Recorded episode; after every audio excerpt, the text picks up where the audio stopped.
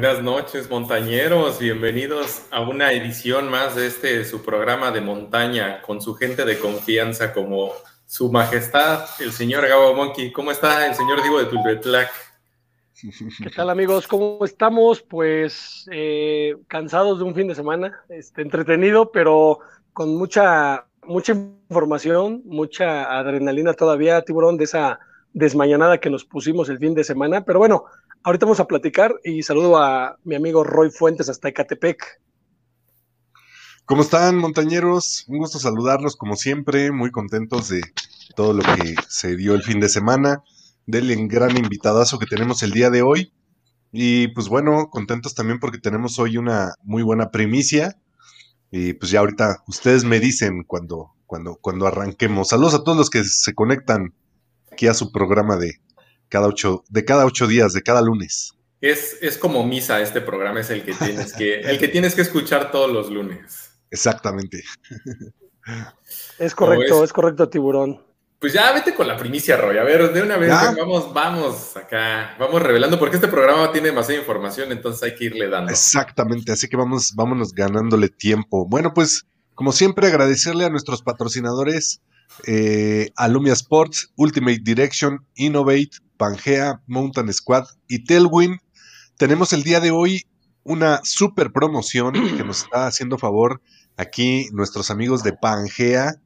Eh, tenemos 20% de descuento en calcetas Injinji con el código eh, Pangea Injinji. Ahí, lo ponemos, sí, para, esos que, que, sufren luego de las, de las ampollas luego entre los dedos por el roce justo estas, estas calcetas sin jingi son como un guantecito para el pie, entonces evita ahí el roce entre los dedos. Están, están padres, ¿eh? Están muy padres, muy cómodas, muy cómodas y sobre todo para aquellas personas que hacen un poquito de larga distancia, les van a resultar perfectas, ¿no? Exactamente, exactamente. Oigan, pues miren, eh, justamente hablando de Pangea, el día de hoy están en, estrenando, están de plácenes porque están estrenando rediseño de su logotipo. El anterior a mí me gustaba bastante. Se me hace un logo además muy parecido al de nosotros. ay, ay, ay, pero, pero debo decir que el nuevo me sorprendió gratamente. Y pues no se diga más, ¿qué les parece que vamos a esta presentación que tenemos el día de hoy del nuevo logo de Pangea? A ver. Y, pues decimos, hacemos nuestros comentarios, ¿les parece bien? Va, pues ya que tú lo presentaste, dale tú, Roy. Ah, sale, vamos, adelante. Vámonos.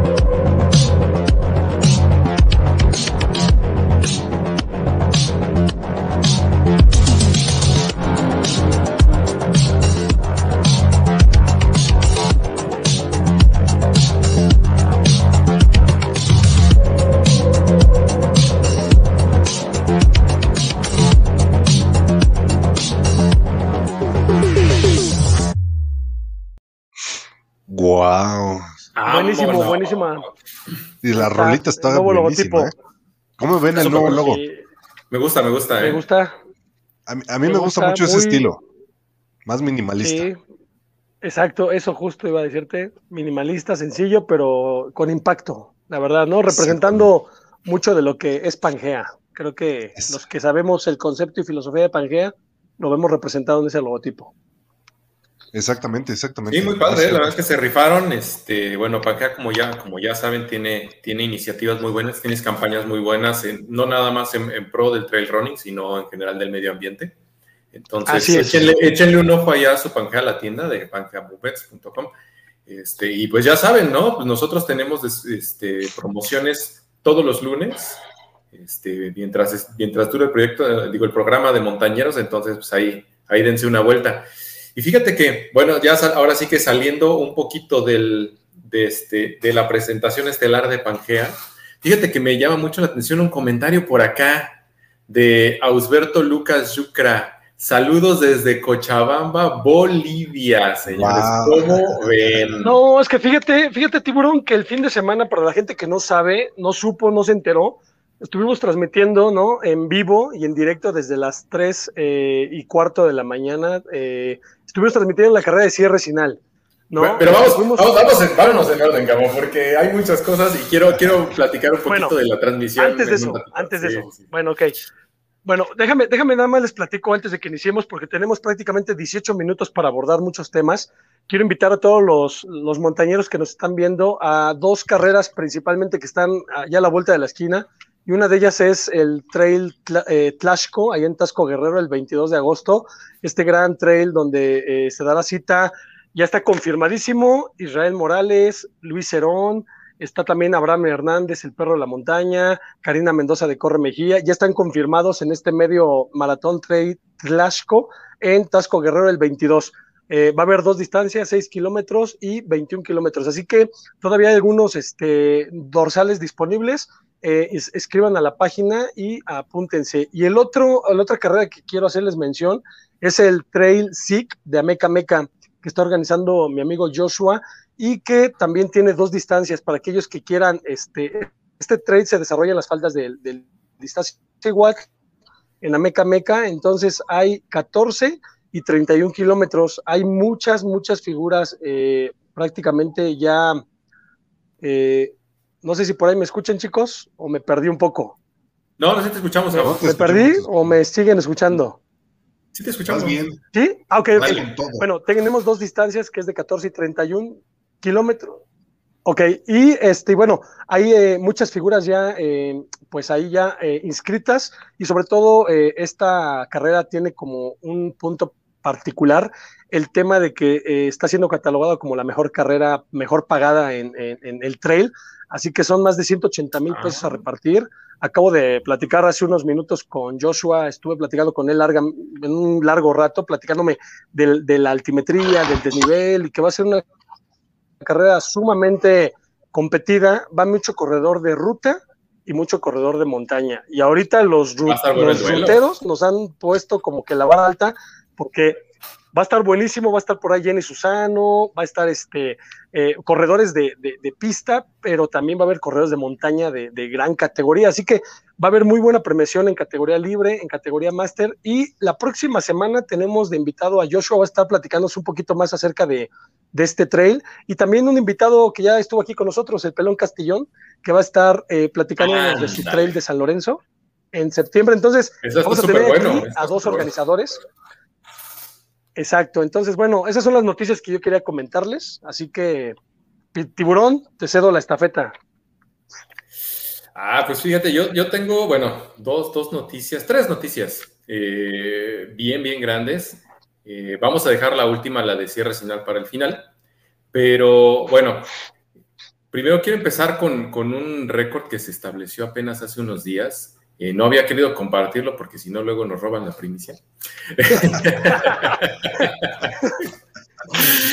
ya sabes cómo son esto de las redes sociales, uno, publica y ahí, luego, luego te, copian.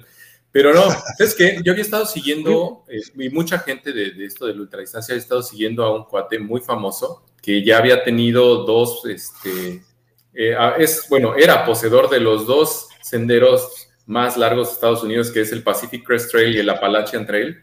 No estamos hablando de la super, super figura que es Karel Saab, este corredor de Bélgica, que la verdad es que cada vez que, participa en algo lo hace de manera importante, ¿no? En grande. ya había roto el del PCT por, por algunas horas, había roto el del Appalachian Trail incluso por un día, le había sacado un día ya al, récord existente, que aparte es súper competitivo, es uno de los, más, de los más emblemáticos de Estados Unidos. Y bueno, ahora eh, se pone de, de reto una ruta en Europa súper, súper, súper difícil, que es la vía alpina. Este trail eh, atraviesa nada más y nada menos, o bueno, toca siete países. Siete países dentro de Europa. Son, a ver, ahorita les digo exactamente el dato porque de, verdad esto es una salvajada y, no quiero equivocarme. Son el tiburón nunca se equivoca. 2.650 kilómetros, ¿no?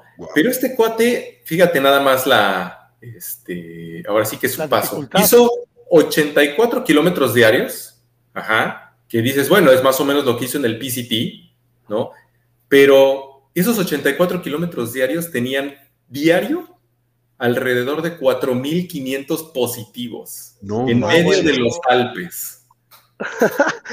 Eso cobra mayor relevancia todavía, ¿no? Ese gran no, récord, ¿no? No, mira, ve, este, este, trail, mira, toca Italia, Eslovenia, Austria, Alemania, Liechtenstein, Suiza, Francia y Mónaco.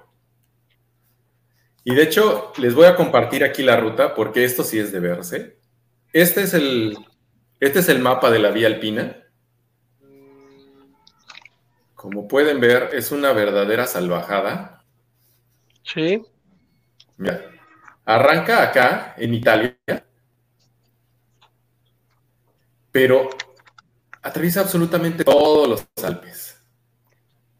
No, pues imagínate con lo que nos dices de prácticamente 4.500 positivos, ¿no? 80 kilómetros en promedio diario, tiburón.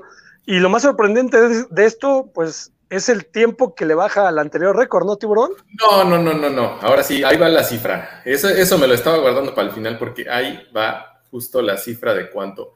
Este récord estaba en 44 días. Ajá, así de difícil es este, ¿no? 2.650 kilómetros, 44 días era el récord anterior. ¿Cuánto crees que se echó? ¿Cuánto crees que le bajó? Bueno. ¿44 pues, días? 44 días es el récord anterior. Bueno, ahora el récord, el nuevo récord impuesto por Karel Saab, son 30 días. 30 días, 8 horas y 57 minutos. o sea, le, bajó, más de 10 días. Le bajó dos semanas. Así de fácil. le bajó dos semanas. Rudísimo, rudísimo. Pero bueno, pero yo hablando... Yo, yo me pregunto, o sea, ¿el cuerpo humano tiene límites? ¿Tendrá límites? Siempre pensamos, siempre decimos que sí, pero siempre llega alguien que viene a, bueno, pues, los récords, ¿no? Bueno, pues ahí está Eliud Kipchoge, ¿no? En, Juegos Olímpicos demostró que, que, su cuerpo no tiene límites, eh, revalida su título de campeón ahí en Juegos Olímpicos. Entonces, mira, esto que acaba de hacer Karel Saab, de verdad, a mí me dejó con la boca abierta. Estaba, estaba publicando en Strava todos los días absolutamente todos los días sus, este, sus segmentos, ¿no? De cuánto estaba haciendo. Se enfrentó obviamente a tormentas eléctricas, ahí en, plena montaña. Cerró el último día con 100 millas. Con 100 millas para... O sea, él ya sabía que iba a completar el récord, pero dijo, ¿por qué no nos echamos 100 días, el, eh, digo, 100 millas el último día? O sea, no, no, no, este cuate o sea, está de verdad en otro nivel. Está en otro nivel, así es tiburón. Pero bueno, ahí está, ahí está el dato para la gente que, le gusta la ultradistancia y bueno, que hay mucha gente hoy en día que le gusta la ultradistancia. Es un dato relevante y así que hay que tenerlo ahí guardado porque difícilmente, tiburón, creo que difícilmente este récord sí este, está de locos, ¿no? De quitarlo. Sí, pero fíjate que, no, no, pero bueno, hablando de Karel Saf, bueno, yo les había dicho, bueno, tenía el del PCT, porque se le acaba de romper, lo, lo, mencionas en el programa, Timothy Olson se lo acaba de romper el récord de y bueno, ahora van tras el de la Appalachian Trail. Ahora otro corredor norteamericano acaba de empezar hace, un, hace unos días eh, el récord de la Appalachian Trail y es, nada más y nada menos que el anterior poseedor del récord, Scott Jurek, el, corredor que aparece en el libro de Born to Run, ¿no? que, que, corre la carrera con Arnulfo Kimare. Bueno, él es el que está ahora corriendo otra vez en la Appalachian Trail para quitarle el récord a Karel.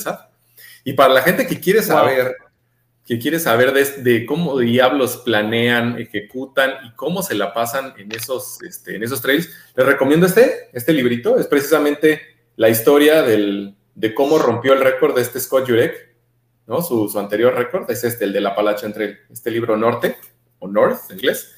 Eh, está buenísimo, la verdad es que ya, ya van tres veces que lo leo. ¿En serio? sí, no, está, está, está perrísimo, la verdad es que está, está increíble, ojalá que tengan la oportunidad por ahí. Solo aquí, solo aquí, montañeros, solo aquí, solamente aquí van a encontrar esa información. La verdad es que yo con Gabo y con Roger he, estado aprendiendo muchísimo, pero sí les debo de decir que yo no encuentro, no sé dónde sacan tanta información estos cabrones, gente que ni conozco ni conocía. Es que, ¿no? es que respiramos, respiramos y comimos y todo es montaña. Este, Dice montañeros, el nombre lo dice, ¿no? Oye, no, pero, pero, hablando de la última noticia, tenemos que hacer nuestra, nuestra playera de desmañaneros. Ah, sí, porque ya nos bautizaron como desmañaneros, ¿no? Ahora ya, transmitimos a las 3 de la mañana. Ahora sí, vámonos con, ahora sí, vámonos este, con, la transmisión.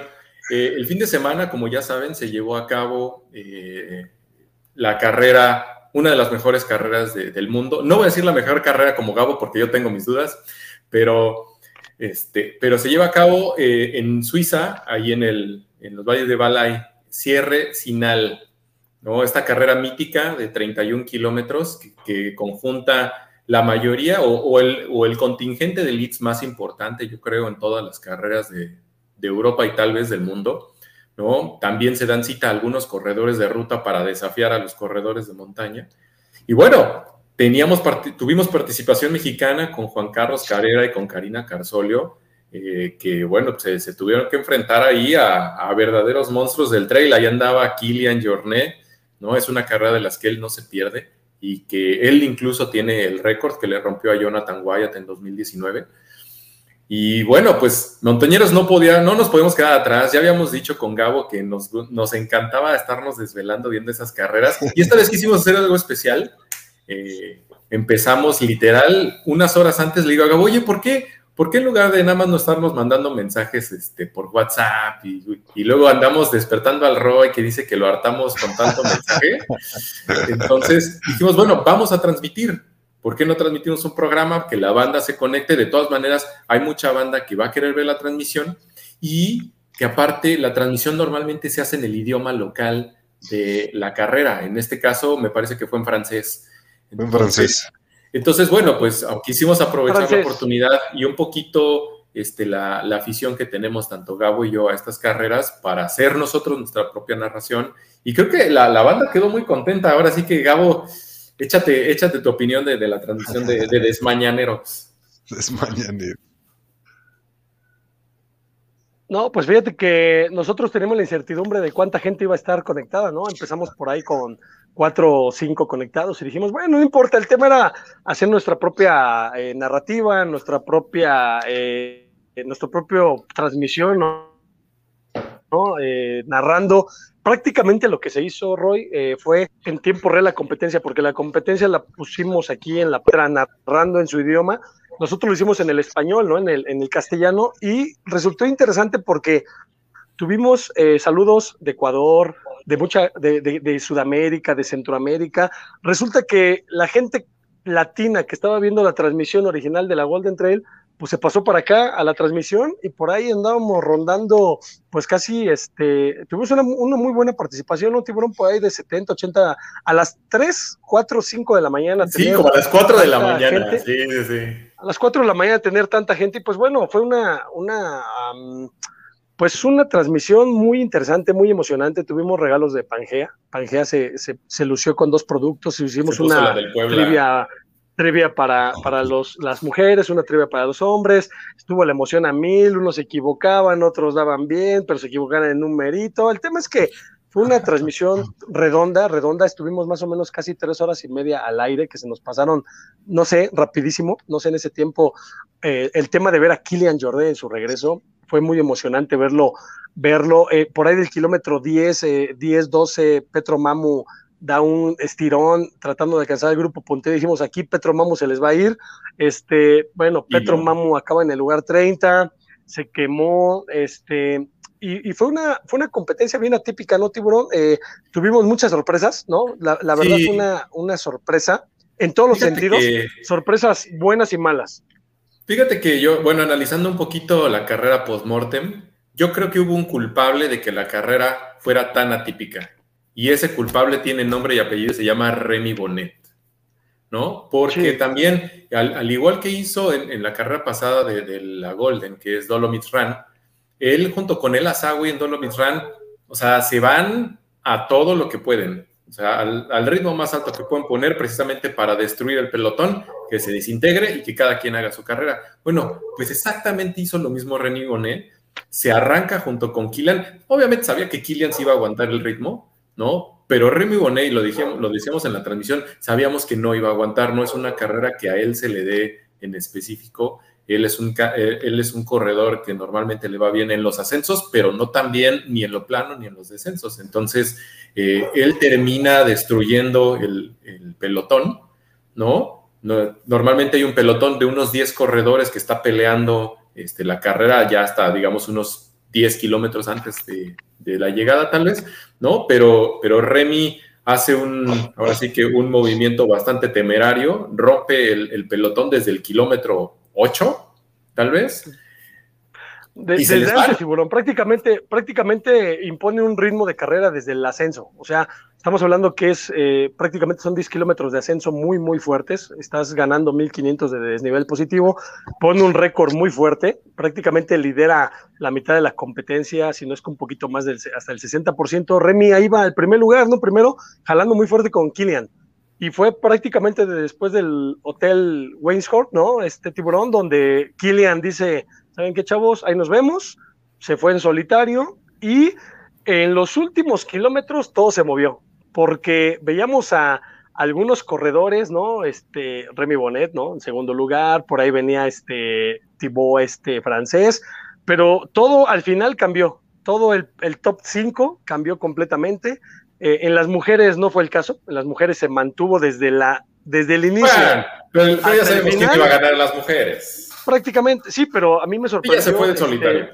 Judith Wider, ¿no? Eh, prácticamente se salió del top 5, o sea, después de haber hecho una ah. muy buena carrera. Ah, ahí hablando de Judith Wider, este, después menciona ella en su cuenta de redes sociales que tuvo una lesión en la planta del pie y que precisamente pues tuvo ahí medio que sol, ahora sí que solventar la ruta. Una fascitis. Fíjate que, no dice exactamente que solamente una lesión en el pie. Fíjate que el tema de Juan Carlos Carrera estábamos con mucha expectativa. De hecho, lo vimos liderar el pelotón los dos primeros kilómetros y después lo perdimos, ¿no? O sea, prácticamente ya no volvimos a ver de, Juan Carlos. Y tuvo una cuestión muy particular. Yo creo que tanto Juan Carlos como Petro Mamu, como William eh, este Rodríguez, el colombiano, como este ganador de, de Mark, Mark el, el, suizo, que ha sido ganador de cierre final, en el, en, el, en el 2013 fue ganador de cierre final. Estos cuates, todos se quedaron en el 30, 32, 34, 35, o sea, en ese rango donde Juan Carlos Carrera se ubicó, tuvimos como a cinco corredores de muy buen nivel, cinco corredores tops. Entonces, algo pasó ahí, este, es, una carrera muy atípica donde muchos corredores favoritos prácticamente se tronaron, ¿no? Y, desafortunadamente Juan Carlos, no sabemos a ciencia cierta qué le habrá sucedido, aún no, no hablo con él, no, no, tengo comunicación. Bueno, sí la tuve, me comenta que está en Suiza, está en Ginebra, este, pero no platiqué con él eh, sobre la competencia, solamente le pregunté que dónde estaba y sigue en Suiza. Pero bueno, el tema es que Juan Carlos, desafortunadamente, con este resultado está, pues, necesita ocurrir un milagro en las dos últimas series. Está lejos de la pelea.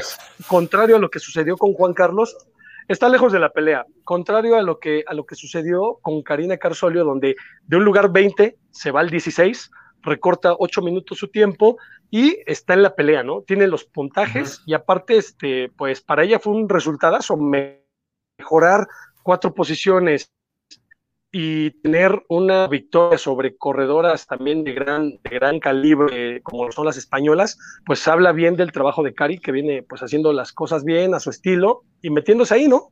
Creo que las dos últimas competencias, tanto la de Suiza como la de, la de Alemania como la de Francia, le pueden beneficiar. ¿eh? No, espérate, espérate, espérate. Vamos a poner en contexto lo que acaba de pasar con Cari. Eh, a la final, a la final que se va a competir en el hierro en las Islas Canarias, clasifican los 10 mejores hombres, las 10 mejores mujeres. ¿Okay? Esa es la premisa de la Golden Trail World Series.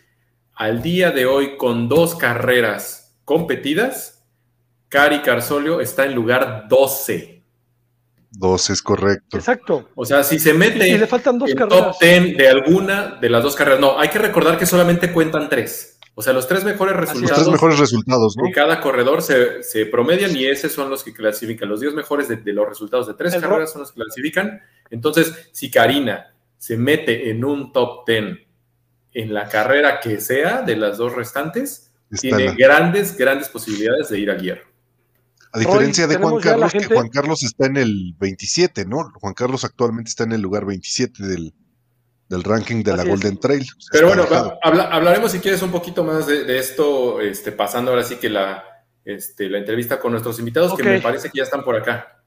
¿Ya los tenemos? Correcto. Pues vamos a, vámonos ya este, a 10 minutos de, co- de 10 segundos, 10 segunditos de un corte comercial y arrancamos y damos la bienvenida a una gran, gran figura del atletismo no nacional, internacional Figuras, ¿eh? a nivel Figuras, mundial. o sea. figura, figura, Figuras. o sea, figura, una leyenda viviente del atletismo la tenemos ahorita en Montañeros. Vámonos a un corte comercial, 10 segunditos, regresamos. Y entonces, vas, Roy.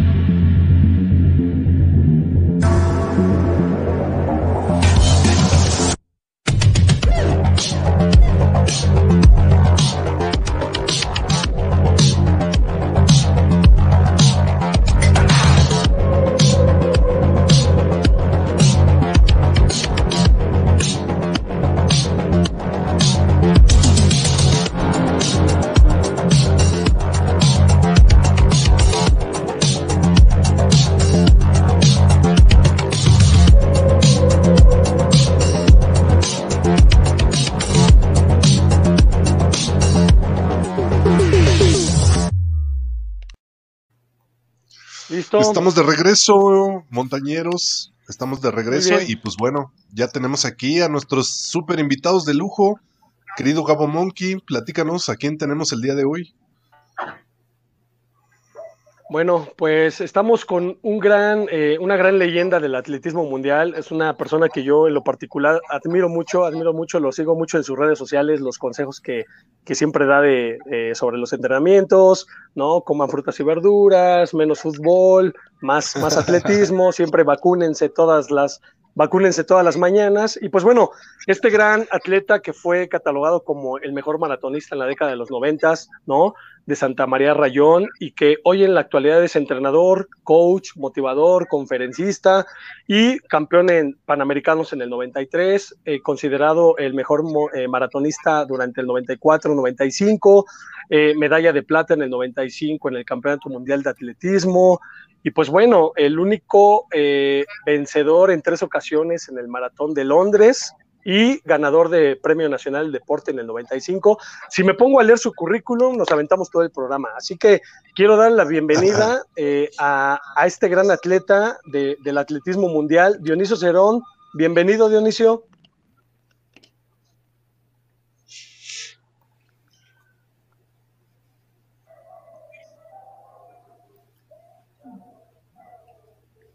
Hola, hola. Parece que, no nos, parece que no nos escucha. Ahí nos escucha, estimado Dionisio. No, salió, salió un momento. Y también, pero tenemos aquí a los tigres. También tenemos a, estos tres jóvenes que también me da mucho gusto saludarlos. Por ahí están los tres: David, Manuel, Tomás. ¿Cómo están, chicos? Desde Cuquila, ¿no? Eh, Tlajiaco, eh, estos grandes corredores juveniles y obviamente promesas en el, en el atletismo mexicano. ¿Cómo están, jóvenes? ¿Nos escuchan? Hola, ¿qué tal? Hola, buenas noches. Buenas noches. Hola, buenas noches. Los, discípulos de Dionisio son, son los tigres y no son los de Nuevo León. Ni los del norte. Ahí está, para la gente que no, para la gente que no los ubica, bueno, David eh, eh, está al centro, ¿no? David está al centro de la, de la pantalla.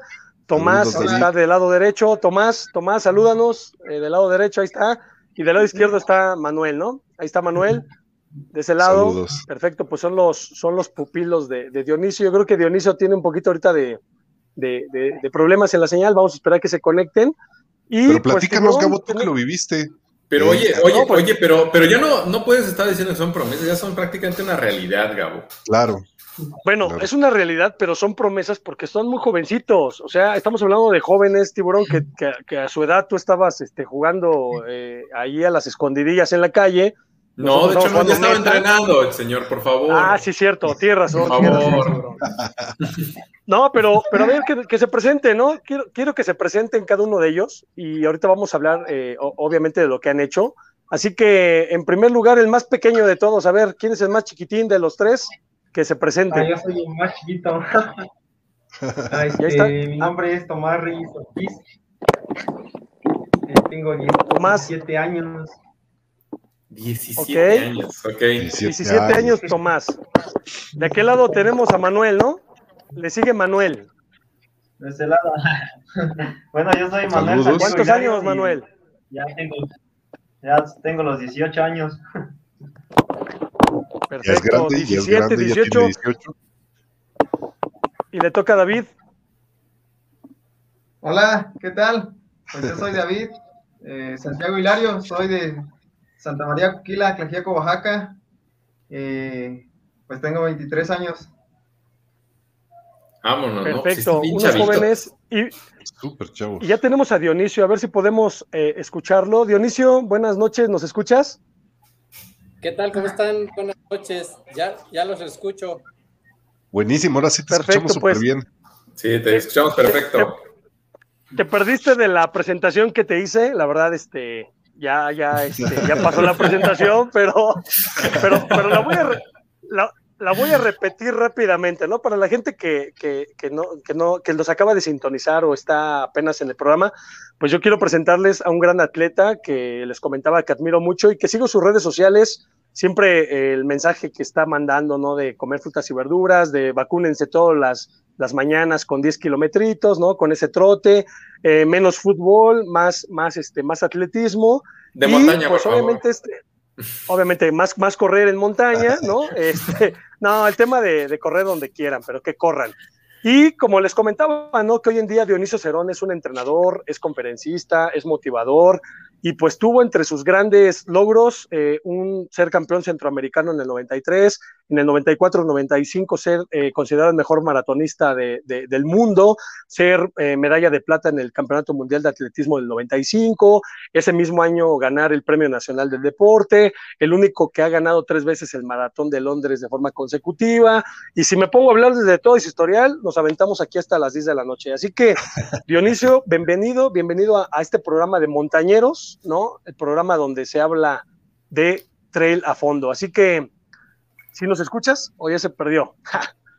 Aquí, aquí los escucho perfectamente y les agradezco mucho la invitación, pero más les doy las gracias porque están poniendo atención en jovencitos que con muy limitados recursos este, tratamos de ayudar para, pues, para que logren eh, o traten de lograr los objetivos que me plantearon desde el primer momento hace 15 meses que empezamos a trabajar con ellos de cero. Ya ellos tenían una poca de idea de que era, era correr y medio habían trotado y con entrenamientos empíricos se fueron llevando su preparación. Ahí David era el que, el que ponía los entrenamientos y se inventaba sus matching huepas y toda la cosa.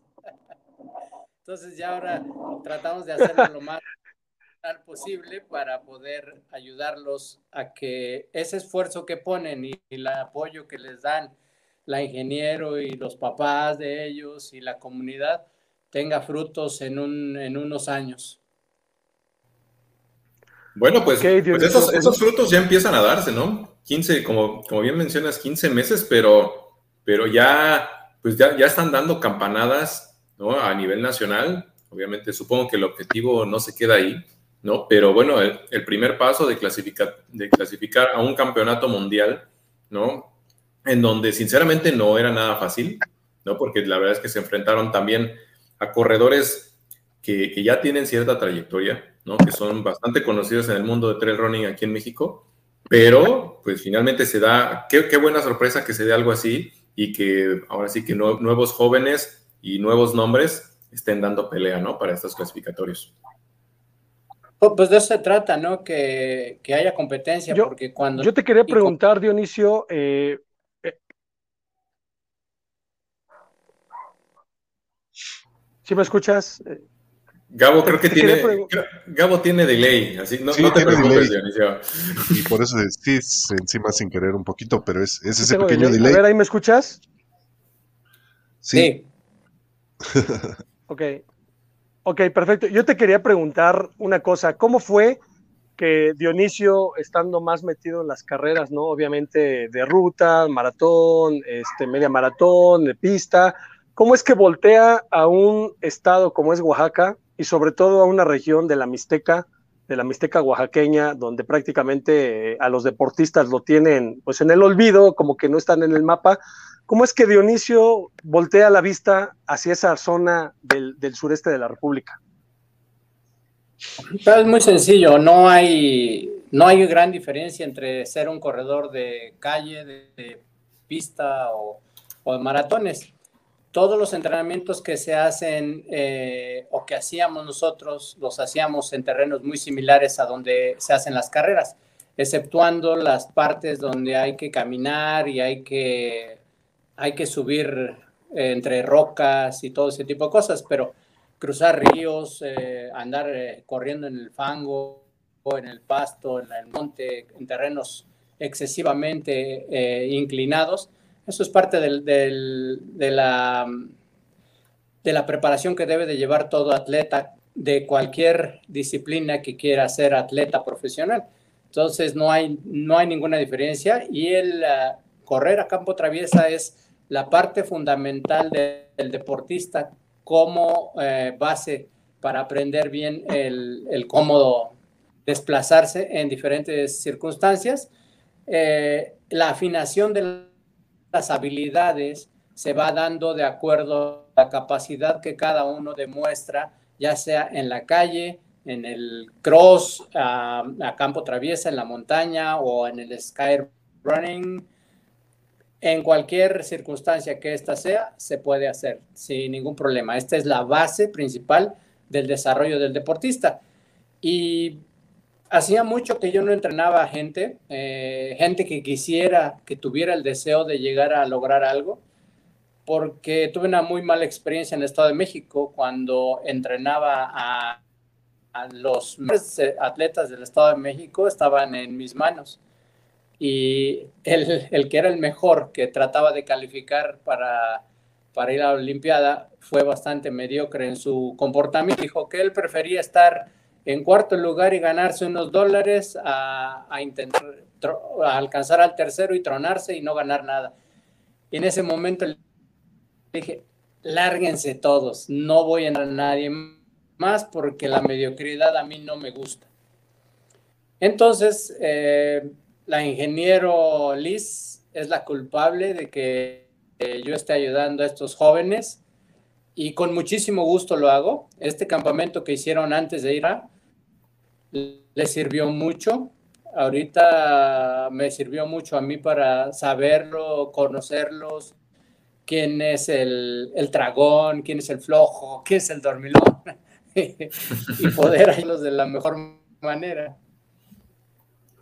Muy bien, fíjense que este campamento que hablan los chicos de, de, de, Cuquila estuvieron en Guadalajara, ¿no? Estuvieron allá contigo, Dionisio, entrenando y, en particular ¿Cómo ves a cada uno de ellos? Eh, al, que nosotros tuvimos la fortuna de verlo ya competir fue a David en el trail de la Mixteca allá en Oaxaca, corriendo con, contra un Yael Paniagua, donde David le gana ya a Yael en, el trail de la Mixteca oaxaqueña.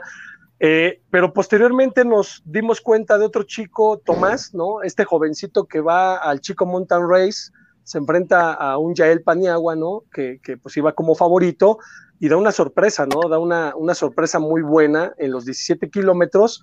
Eh, la pregunta es, ¿qué, ves de, interesante en los jóvenes, en estos tres chicos en especial? ¿Cuál es la virtud de cada uno de ellos para que tú digas, tienen madera, tienen talento para figurar a nivel internacional?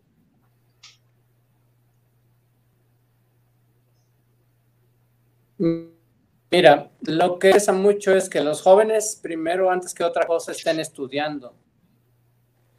Que no dejen sus estudios por perseguir un sueño de, ser un atleta. No es malo perseguir ese sueño, pero siempre y cuando ya tengas eh, una idea clara de qué es la vida. Para ellos es apenas la introducción en el deporte del atletismo, de las carreras, de cualquier tipo de estas que se realicen Em, y pues eh, ustedes conocen a muchos que ya andan en el circuito de montaña, pero fuera del circuito de montaña no se mueven, entonces tampoco es adecuado estar todo el tiempo en la montaña. Primero debes de tener un desarrollo adecuado del deporte, tus habilidades, explotarlos lo más posible en todas las, para poder después decidir en dónde te vas a, especializar. Si, si tienes muy...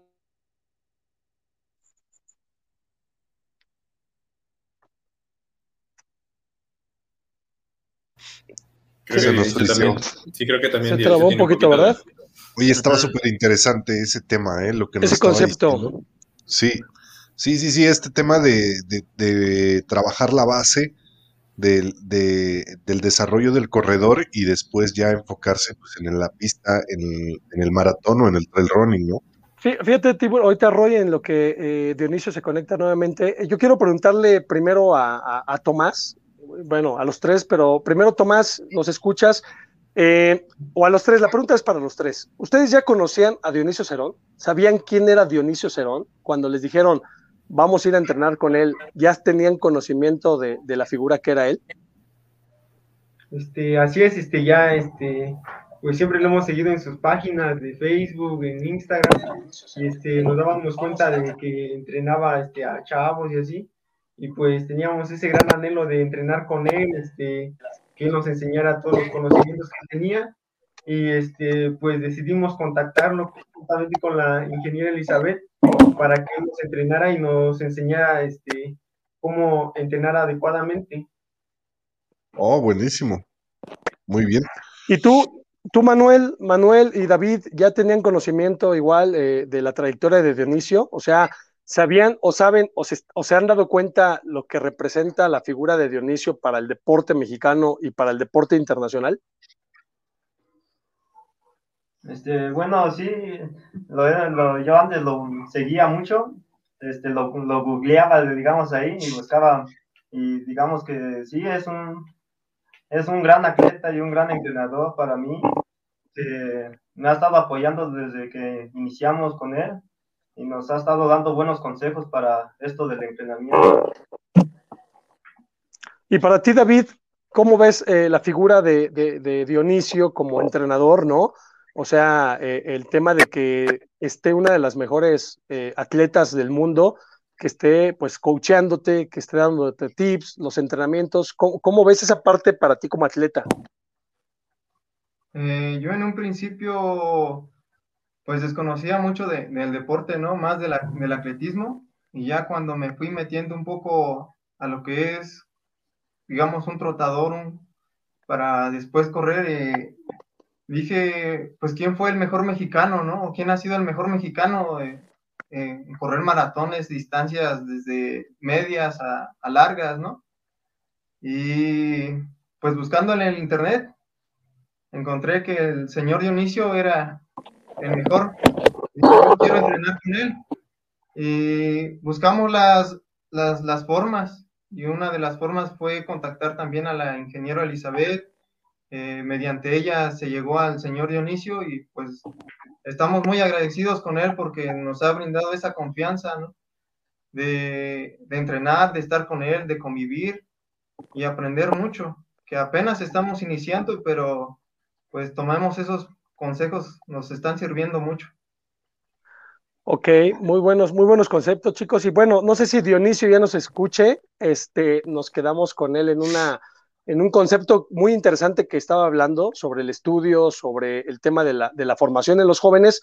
Y sí nos gustaría que acabaras ese, ese concepto porque de verdad es muy interesante, Dionisio, el tema de, de, de las bases, ¿no? De sentar las bases, de, de, que no nada más es estar en la montaña 24 horas, 7 días, sino que también hay bases en la pista, bases que te forman como, como deportista y nos gustaría que, que terminaras ese concepto.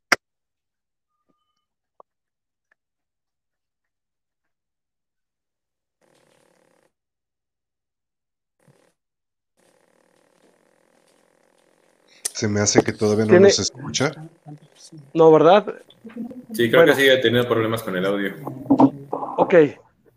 Bueno, va, va. Tiburón, este, a mí lo que sí me gustaría es platicar con estos chicos también en lo que Dionisio eh, eh, regresa, ¿no? Eh, preguntarles. a mí me gustaría. Tres... Ajá. Ah, fíjate que a mí me gustaría preguntarle a los tres, ¿con qué expectativas llegaron ellos al selectivo? ¿no? Porque una cosa es saber que te entrena uno de los, de los mejores del mundo, saber que pues ya tienes un entrenamiento en forma, que ya tienes una preparación, pero ¿cómo llegaron los tres a Real de 14? ¿no? Porque este, a excepción nada más de, uno de ellos, pues no, no conocíamos el potencial, pero ahí es donde realmente se revela, ¿no? Y ahora sí que la realidad de corredores que, que son hoy en día. Entonces me gustaría preguntarle a cada uno es, cómo llegaron a Real de 14 y, y bueno, si, si, ellos esperaban el resultado que al final se dio.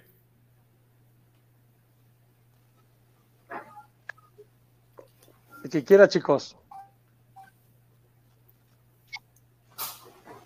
Pues eh, en un principio estábamos, bueno, yo, yo David estaba como con esa angustia de, de, no de no de ganar, sino a veces el, la parte económica, ¿no? Del de traslado. Eh, sí, creo que sí está, carecemos más bien eh, un poco la parte económica y pues se dio ese momento, buscamos la ayuda y fuimos a Real de 14, pero yo creo la motivación más grande que tuve en ese, en ese momento fue pues las palabras de, de mi entrenador, Dionisio, y también de una gran persona, eh, el señor Gerardo Alcalá, que nos dijo, o son competidores o son este, participantes. Y yo creo me fui con, con esa mentalidad de competidor y pues dimos lo mejor.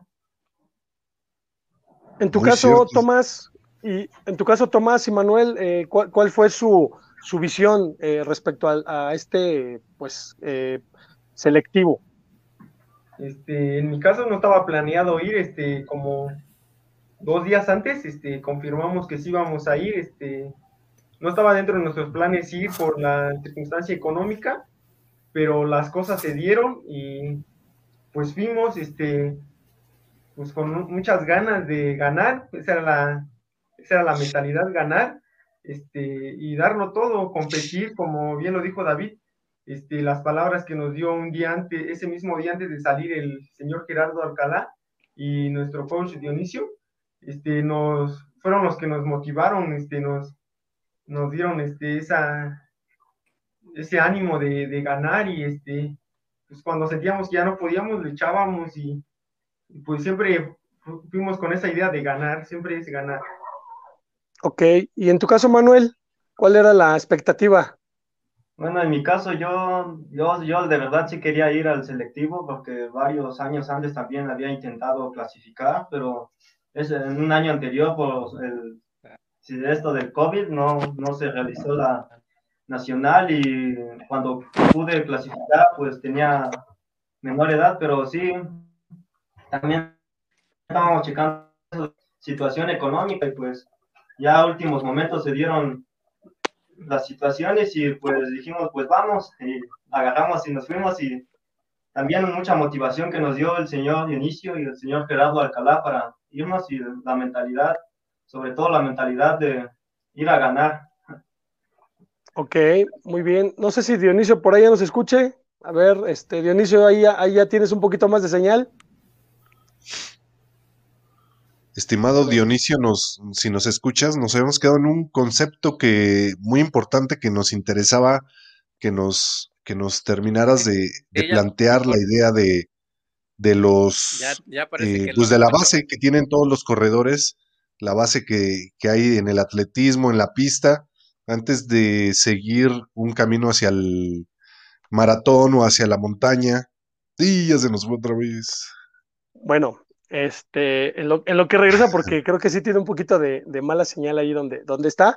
Este, chicos, eh, en este caso, eh, la gente que, nos está viendo, quiero platicarles una anécdota que, yo vi y presencié, porque a mí nadie me la contó, yo lo vi con mis propios ojos.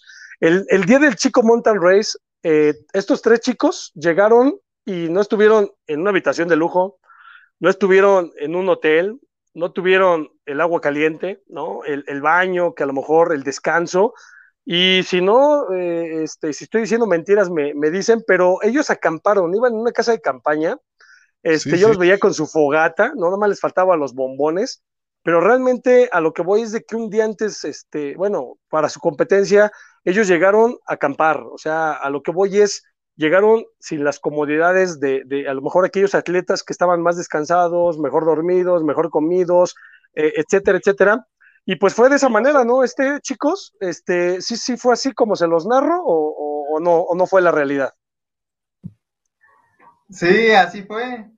nos quedamos a, acampar ahí en la, pues en la montaña, ¿no? Y pues con la llovizna, Frío. igual pasamos un poco de sed, la deshidratación. Eh, no había agua cerca y ni comida también. Y el pueblo estaba pues muy lejos y un poco también por la situación económica, pues es, todo es muy caro ahí en donde son los pueblos mágicos y a veces pues, va uno muy limitado. Así es. Y pues bueno, a ver, ya está Dionisio. Dionisio, ¿ya nos escuchas? A ver si ya, creo que ya. a ver si ahora sí. Lo que pasa es que está lloviendo fuerte por aquí cerca y, se desconecta la señal, no sé. Sí, se, va, se baja la Pero bueno, mira, este, yo les decía que a los jóvenes siempre deben de estar estudiando, porque el deporte solo es un complemento y lo pueden tomar como un oficio si lo hacen bien o lo hacen mal, pero lo hacen eh, con gusto y va a ser una base fundamental del desarrollo de la persona. Entonces, a todos los atletas que quieran llegar a ser alguien, por ejemplo, en la Olimpiada había eh, personas con maestría, con doctorado que fueron medalla de oro y, hicieron unas carreras excepcionales, sin siquiera esperar a ver qué hacían los demás. Em, el estudio es una base fundamental del desarrollo de la persona porque te va a asegurar el futuro, qué vas a hacer después de retirarte. Em, y deben de, estar estudiando. Yo cuando la ingeniero me contactó para ver si yo les podía entrenar, me, pues al principio mi asistente ya sabe cómo es todo este relajo y le dijo, si están estudiando, tienen oportunidad, si no, ni le muevan, no les va a ayudar porque si no están estudiando no va a hacer nada por ustedes. Entonces, ya me convencieron y ya empezamos a ayudarlos a entrenar para que puedan este, pues, lograr sus objetivos siempre y cuando no dejen el estudio. Ok, muy bien. Y, los conceptos que mencionabas, eh, Dionisio, de que hay corredores que solamente están en la montaña, abocados 24 horas este, a 7 días a la semana, eh, tú mencionabas algo muy importante, ¿no? Que debe haber bases, ¿no? Que todo atleta debe tener y no es solamente estar siempre en la montaña, aunque sean corredores de montaña, ¿no? E, esa parte nos gustaría que lo, lo, lo, profundizaras un poquito más. Deben de, deben de entrenar en los terrenos, en todos, deben ser exitosos en todos los terrenos, en uno más que en otros, porque las características de cada uno se, notan en cada, en cada entrenamiento. En algunos se debe de hacer más trabajo fino, donde eres menos eh, bueno debes de trabajar más. Entonces, a los montañistas les hace falta mucho trabajar en terrenos planos, ondulados, en terrenos eh, no tanto como en la pista, porque se, vuelven muy lentos, entonces tienen que aprender a correr rápido. Platicabas de Tomás que cuál era la diferencia del tiempo con este muchacho en, el chico. Pues la diferencia es que este, los chavillos cuando empiezan a correr se creen dueños porque no hay nadie, no hay atletas. Entonces, si hay un chavito que llegue de repente y corra medianamente bien, les va a ganar tan feo como lo hizo Tomás en el chico, porque no lo conocían, si no, no lo dejan ir y entonces la diferencia no hubiera sido tanta. Em, ya en Real de 14 les toma la medida y ya puede acceder a mejores resultados y ganarles. Eh, los muchachos aquí llegaron a Guadalajara a trabajar y entonces es, fueron pues con entrenamiento completo, no bajaron la carga de trabajo, fueron a Real de 14 a, cumplir un objetivo que era competir.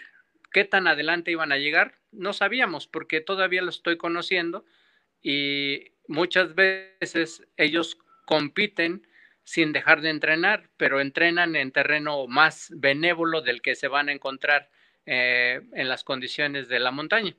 Y, por ejemplo, David tenía un ritmo de, un tiempo de 16 minutos y algo, ahorita lo va a aclarar él.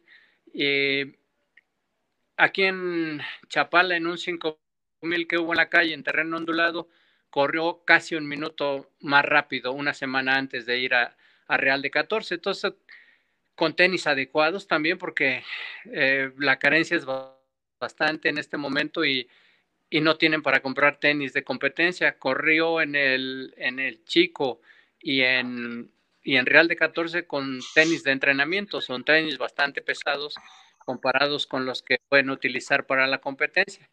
Eh, en Chapala yo le presté unos tenis míos y se voló, pero, pero también no, no tenía la seguridad de lo que estaba haciendo porque los, no conocen los zapatos de correr realmente.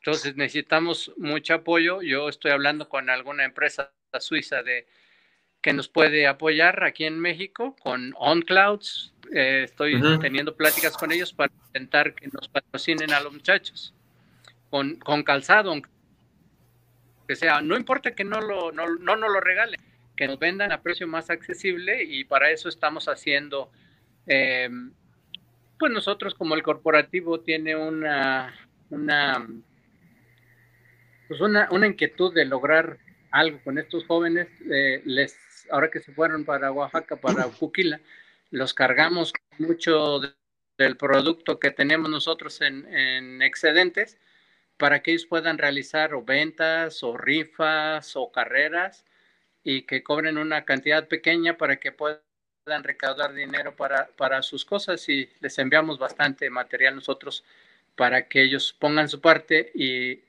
y consigamos centavos suficientes para, para poder tener eh, calzado adecuado. Pues mire, este, estimado Dionisio, eh, fíjate que eso, eso, eso que comentas, yo creo que es una parte medular de la plática. Yo creo que aquí mis compañeros montañeros lo van a, a decir. Eh, es un tema muy recurrente en nuestras entrevistas con los eh, diferentes atletas, este tema de los apoyos. La verdad, yo creo que es muy loable el hecho de que tú no solamente los apoyes entrenándolos, sino que también les enseñes los métodos que puede tener un atleta para hacerse de recursos. Em, ahorita acaban de terminar las Olimpiadas, no tuvimos una gran participación como, como algunos otros, a lo mejor la diferencia la hacen dos o tres medallas, pero realmente siempre estamos en el mismo lugar. Sabemos que no hay apoyos de parte del gobierno, sabemos que no hay, no es una prioridad el deporte para nuestro, nuestra, nuestra administración, para esta y las anteriores. ¿Tú en dónde crees que está la solución o qué es lo que se necesitaría hacer en México para que esta situación cambiara? ¿Más apoyo a las marcas? ¿Más atletas? ¿Qué es lo que hace falta? No, mira, en el país no hay una, una, política del deporte, del desarrollo, de la captación de talentos. No hay infraestructura gubernamental para tener grandes atletas. Eh, se tienen medallas en los deportes en los cuales se destina mucha, mucha, mucha cantidad de dinero. Y aún en esos fallaron, fallaron muchísimo los clavados, no trajo las medallas que deberían ni de la, de la calidad que deberían. Los de tiro con arco, pues tampoco, solamente fue una y, y, de, y de bronce. Entonces, en ellos se destina una gran cantidad de dinero para que puedan viajar, para que puedan entrenarse en gimnasia, en todos esos eh, deportes, en todos tienen apoyo suficiente, porque sus federaciones lo tramitan con la CONADE. Pero necesitaríamos nacer en otro país para que hubiera un, desarrollo o que los políticos que tocan fueran empáticos con o que fueran deportistas, pero deportistas honestos, que no se lleven la plata como en el 94 o que tengan este principios básicos de los que se maman en casa, que sea la honestidad y la empatía, el trabajo, el trabajo honesto y mientras no tengamos una política de deporte adecuada, ya sea mediante clubes, eh, los clubes los pueden mantener las empresas. Por ejemplo, en Brasil es eh, los clubes de, fútbol tienen todos los deportes y hacen encuentros entre ellos como si fueran de fútbol cada, cada dos semanas, me parece. Y de ahí hay muchos atletas que están saliendo muy buenos entre ellos el jovencito que se desmayó en el kilómetro 27 en el maratón, que fue y fue a correr al lado de su ídolo, Kipchoge, hasta donde le dieran las fuerzas. Sí, don Nacimiento. A ver si aguanta. Sí, sí, sí, sí, yo los conozco bien porque tengo muchos amigos en Brasil y ellos me dicen quiénes son los que van y cómo van. Y este jovencito iba pues apenas con la marca pero dijo, yo no voy a desaprovechar la oportunidad. Si tengo oportunidad de ganarle, porque vivo en esos climas, le voy a ganar al que sea. Y la, naturaleza no aguantó, el ritmo era muy alto. Las condiciones no eran tan, tan graves como con las mujeres, pero, pero sí causa mucho problema la humedad que se vive en Sapporo. Yo conozco perfectamente esa ciudad, fue donde corrí mi último maratón y créanme que es horrible no culpo a los mexicanos que fueron muy mediocremente desde el inicio en la cola, porque es el nivel para el cual se entrena. Cuando el entrenador es protagonista, es muy complicado que el atleta sea bueno. Hoy accedí a estar con mis alumnos porque ellos me lo pidieron, pero de lo contrario, yo no, yo no quisiera estar en este momento con ellos porque es el espacio de ellos. Es, eh, tienen que aprender cómo tratar con los periodistas, cómo expresarse. Una de las formas que tenemos en esta casa, su casa, es que todos deben de leer libros, como sea. Tienen que leer después de entrenar una, dos o tres horas, las que quieran, pero deben de leer. Y por eso les decía que conozco bien a los muchachos en estos eh, mes y medio que estuvieron aquí en casa y precisamente por eso accedí a estar en la entrevista, pero yo soy el primero que dice que yo no debería estar porque es un espacio para los jóvenes, que ellos expresen lo que son, lo que sienten, cómo se sienten y yo con mucho gusto los veré ya después si, si es necesario, si se requiere poder tener una entrevista conmigo técnica o lo que sea, con muchísimo gusto lo podemos hacer. Ya, ya mi asistente ya saben que, que ella pone, pone los tiempos cuando, cuando sea necesario y eh, a mí me gustaría que, que, los muchachos siguieran con la entrevista, pero con cosas que, que, ellos mismos ya vivieron en esta casa. Claro que sí. Sí, tienes mucha razón, este Dionisio. La verdad, este, eh, eh, en esta ocasión quisimos que estuvieran, pues, obviamente, entrenador y pupilos, porque era importante, ¿no? Es importante porque los chicos también son jóvenes, ¿no? Son jovencitos. Y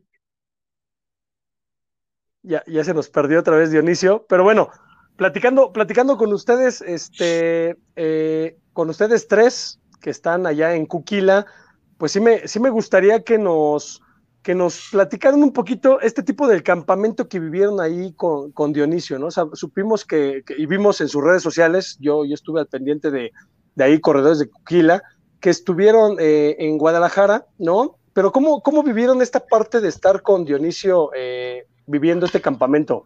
Así que platíquenlo, chicos, para, para todos aquellos jovencitos que quieren seguir sus pasos también, pues platíquenles a los jóvenes cómo se vive eh, un campamento con, una personalidad como es Dionisio Cerón, ¿no? A ver, David, tú que eres el mayor. Eh, de la experiencia que estuvimos con, con el coach allá en su casa, eh, creo que más bien nos enseñó mucho lo que son los valores, ¿no? El respeto, el respeto hacia las personas. Eh, es toda una forma de vida, una forma de vida diferente de la que a veces se, vive, ¿no? Em, los entrenamientos, siempre en las mañanas a entrenar, nunca nos dijo, este, ya nos, nos decía, ya, cabrones, ya váyanse. eh, pues nos íbamos, nos íbamos. Todavía estábamos aprendiendo mucho del coach. Eh, en la tarde igual. Ya, ya, pulpillos, échenle. nos íbamos. Creo que siempre nos, nos exigían, eh, nos exigíamos nosotros por la calidad de, del corredor con, con, el que estamos. Eh, creo que es para mí fue un aprendizaje muy, muy grato. La calidad de persona con la que estamos es, pues es la mejor. Si fue la en alguna vez fue la mejor del mundo y todavía lo es, ¿no? Para nosotros. Y tú, tú Tomás, eh, ¿cómo viviste esa parte de, porque es un cambio radical, ¿no? En, en, cuestiones de entrenamiento, pero también en cuestiones de disciplina y alimentación. Esta parte de la alimentación, chicos, ¿cómo la vivieron? Tomás, platícanos un poquito si hubo un cambio de cómo habitualmente venías comiendo a como en un, en un este, pues ya en un deporte de alto rendimiento, eh, ¿cómo viviste este cambio de la alimentación? Sí, así es, este, pues, en primer lugar, este, aprendimos a ser un poco más disciplinados, un poco más ordenados con nuestra forma de alimentarnos, que es una buena base la alimentación, el descanso y un buen entrenamiento es lo que estábamos aprendiendo. Y este, una buena alimentación, un buen descanso y un buen entrenamiento te va a dar un buen resultado. Y este, pues nosotros cuando vivíamos, cuando estábamos aquí en Juquila, pues como hacíamos lo que queríamos, comíamos a la hora que, que queríamos, lo que queríamos, tomábamos refresco, café, muchos azúcares y este, pues allá aprendimos a, pues a medirnos, este, a, a, dejar todo eso y es parte de la disciplina y este, y no, no es un sacrificio dejar eso porque cuando te gusta, nunca va a ser un sacrificio, sino lo haces con mucho gusto porque sabes que te va a ayudar y este, te va a beneficiar y eh, no, no es un sacrificio dejar todo eso si lo haces con mucho gusto y este, pues eh, aprendimos muchas cosas allá estando en Guadalajara. Este, a ser disciplinados, a ser un buen corredor honesto y este, entre muchas otras cosas. Ok, y en tu caso, Manuel, eh, ¿cómo, ¿cómo viviste? Ya nos platicaron el tema de la comida, el tema de los entrenamientos, pero también el, el tema del esparcimiento, ¿no? El tema de un poquito de, dejar, este, de, la diversión. ¿En qué, ¿En qué se divertían? ¿Ya, ¿Ya acababa el entrenamiento? ¿Ya acababa el tema de, de, ahora sí que de las dobles sesiones? Ahora, ¿cuál, cuál era la diversión? ¿En qué, ¿En qué ustedes se desestresaban? Ah, pues en el caso ahí, pues todo, en todo momento es diversión, hasta en el entrenamiento. Si lo tomas como sacrificio, pues no es divertido, pero si lo tomas como diversión, eh, te da gusto entrenar. En todo momento nos pasábamos ahí platicando con el coach y risa y risa. Y sí, fue una experiencia muy bonita que vivimos, muy buena. Y pues, agradecerle al coach que nos recibió ahí en su casa y a, y a su señora esposa que con mucho gusto nos estuvieron atendiendo ahí y también nos enseñaron a ser muy disciplinados. Más a mí que me decían, ah, ponte a leer, ponte a esto. Tú no lees nada, decía, ponte a leer. Lo visitaban los, los, los regaños y... ¿Lo visitaban qué? Oye, oye, oye Dionisio, tú has tenido oportunidad. Ah, ok. Oye, Dionisio, ¿tú has tenido oportunidad de irlos a visitar a Oaxaca? ¿Has tenido la oportunidad de ir al lugar donde ellos viven?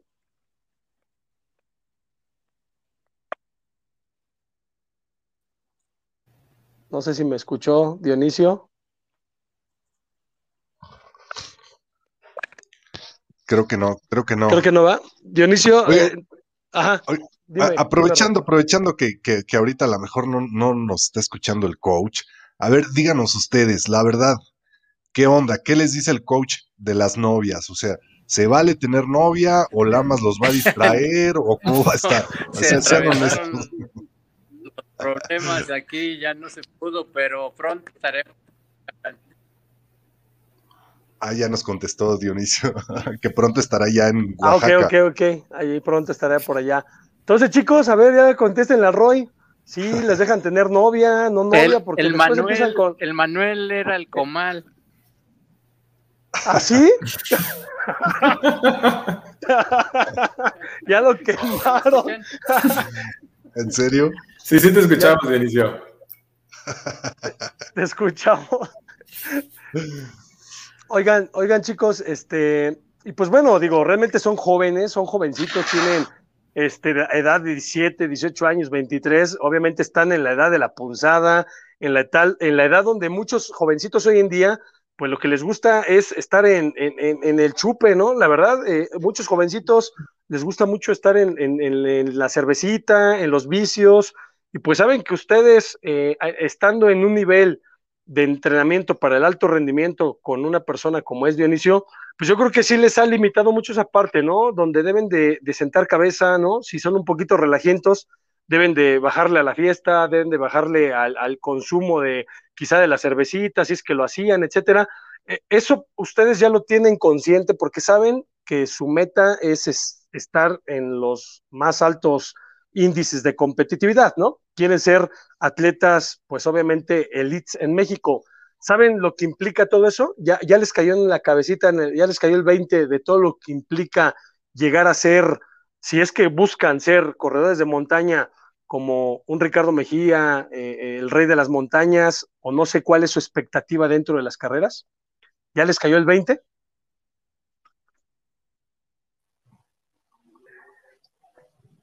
Pues más bien desde que empezamos con el señor Dionisio, con nuestro coach,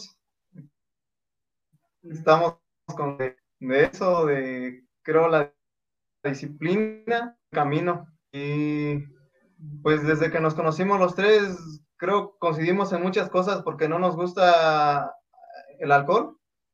Em, hemos topado con, amigos que, quién sabe, por X motivo, eh, se refugian en, en pues en, en, esas, pues digamos, en, es, en esos espacios, ¿no? Y pues nosotros coincidimos en que nos gusta, pues, entrenar, dedicarle tiempo a nuestro entrenamiento porque es lo que nos va a dar resultados. Y pues dijera el señor Dionisio, van llegando las cosas, igual las, las chicas, dice,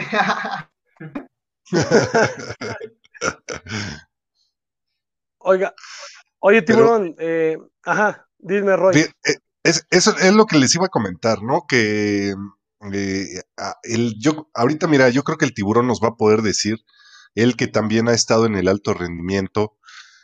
Yo no sé qué le ha, cómo le haya tocado vivirlo al tiburón, pero yo creo que son pocos los entrenadores que abordan este tipo de temas, ¿no? O sea, el tema de la preparación académica, el, el tema de centrarlos bien en que pues no puedes tener una vida de disipada si te quieres dedicar al deporte, no son compatibles, eh, que tienes que estar permanentemente cultivándote, porque eso también va a permitir que tengas no solamente una mejor cultura, sino también un, un, este, un nivel de estrés diferente, ¿no?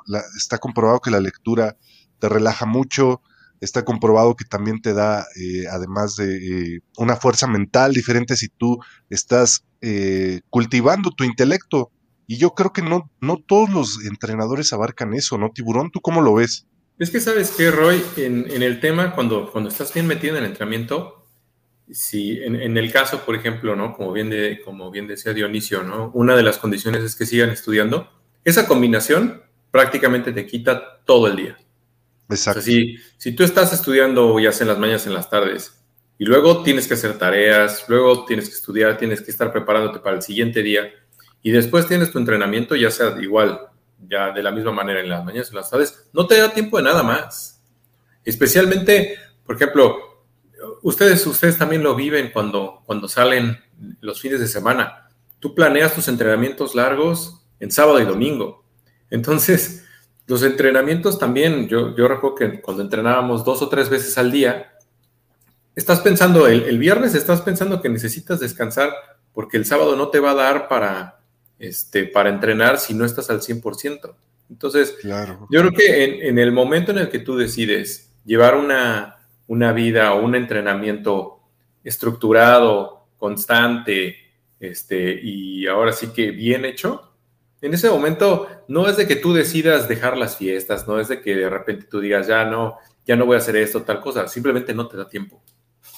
Es correcto, es correcto, Tiburón, la verdad. Yo felicito a, Dionisio, espero que ahorita se conecte para, para quiero preguntarle unas dos cosas más, pero eh, yo, yo felicito a Dionisio por esa filosofía que está impregnando en los chicos. La verdad, eh, digo, yo me pongo en el lugar de, ellos, 17 años, y a veces estás pensando en otras cosas, tienes otras ideas en la cabeza, te quieres comer al mundo, todo lo ves fácil, dices yo soy el rey y me vale queso, o sea, lo veo muy, muy sencillo, ¿no? Pero creo que es una gran responsabilidad como entrenador que te sitúen, ¿no? Que te sitúen y sobre todo que te orienten, que te orienten, porque no es lo mismo entrenar a cuates de 28 o de 30 años que entrenar a jovencitos, ¿no? A jovencitos que apenas están, están en la parte de la pubertad, o sea, 17 años, estás en la, en la etapa donde tienes un chorro de rollos aquí, hormonales, cambios físicos, o sea, estás en ese, esa etapa de, de volver eh, de, un, de, una, de, de, un, de un chiquillo, ¿no? De un niño, cambiar a ser este, un adolescente y, entrar a una parte de la adultez. Creo que eh, eh, esa parte Dionisio la está manejando muy bien. Yo aplaudo el tema de que les ponga como primera eh, variable de, que sean estudiantes. Creo que esa parte es fundamental y es con lo que yo me quedo el día de hoy. Eso es algo que de verdad es, de aplaudir. Y por eso me gusta tanto eh, seguir a, Dionisio, porque luego tiene temas muy puntuales, ¿no? Y da unos, unos consejos, hace sus, sus chats en vivo, ¿no? Sus face ahí, este, grabando dos, tres mensajitos. Y, y hay cosas bien interesantes que él dice, ¿no? Entonces, yo sí exhorto a, que Manuel, Tomás y David sigan, sigan entrenando con ese ímpetu, porque, pues, no sé, uh, ustedes cuál es su referente, por eso les preguntaba, ¿quién es su referente en las carreras de montaña, no? Este, en este caso, a ver si me lo quieren contestar. Sabemos que Dionisio, pues, es, es su entrenador, pero, pero como corredores de montaña, ¿cuál es su referente de ustedes, de ustedes tres? O sea, ¿a quién quieren imitar eh, y, ser como él, ¿no? Todos tenemos ídolos deportivos. En su caso, ¿cuál es su ídolo deportivo, Manuel, Tomás, David?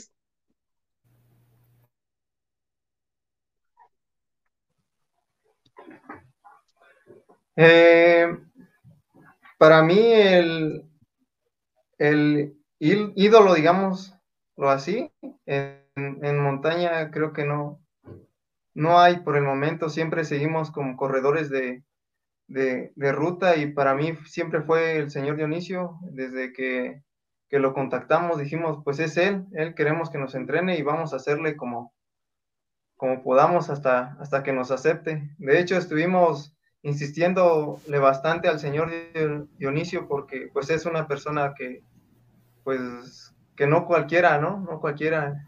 Estuvimos pues luchando para que nos aceptara porque pues él no él no entrena a cualquiera, digamos así, y pues queríamos estar entre los, los mejores y queremos ser los mejores y pues solamente se logra eso entrenando con el mejor.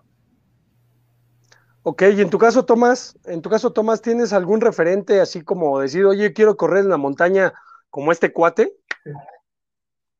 Este, pues, a mí a lo principal, este, me gusta mucho correr ruta, este, lo principal que queremos hacer es correr ruta y este, esta vez se presentó la oportunidad de correr en montaña y pues participamos en montaña, pero en sí nuestro objetivo es ruta y también mezclar con un poco de montaña, pero como lo dijo David, este, Dionisio, el señor Dionisio es este, nuestra referencia, la, a pesar de todo lo que haya hecho, su mentalidad es muy diferente a las demás y eso es lo que cuenta, es lo que marca la diferencia y pues, es nuestro referente, el señor Dionisio.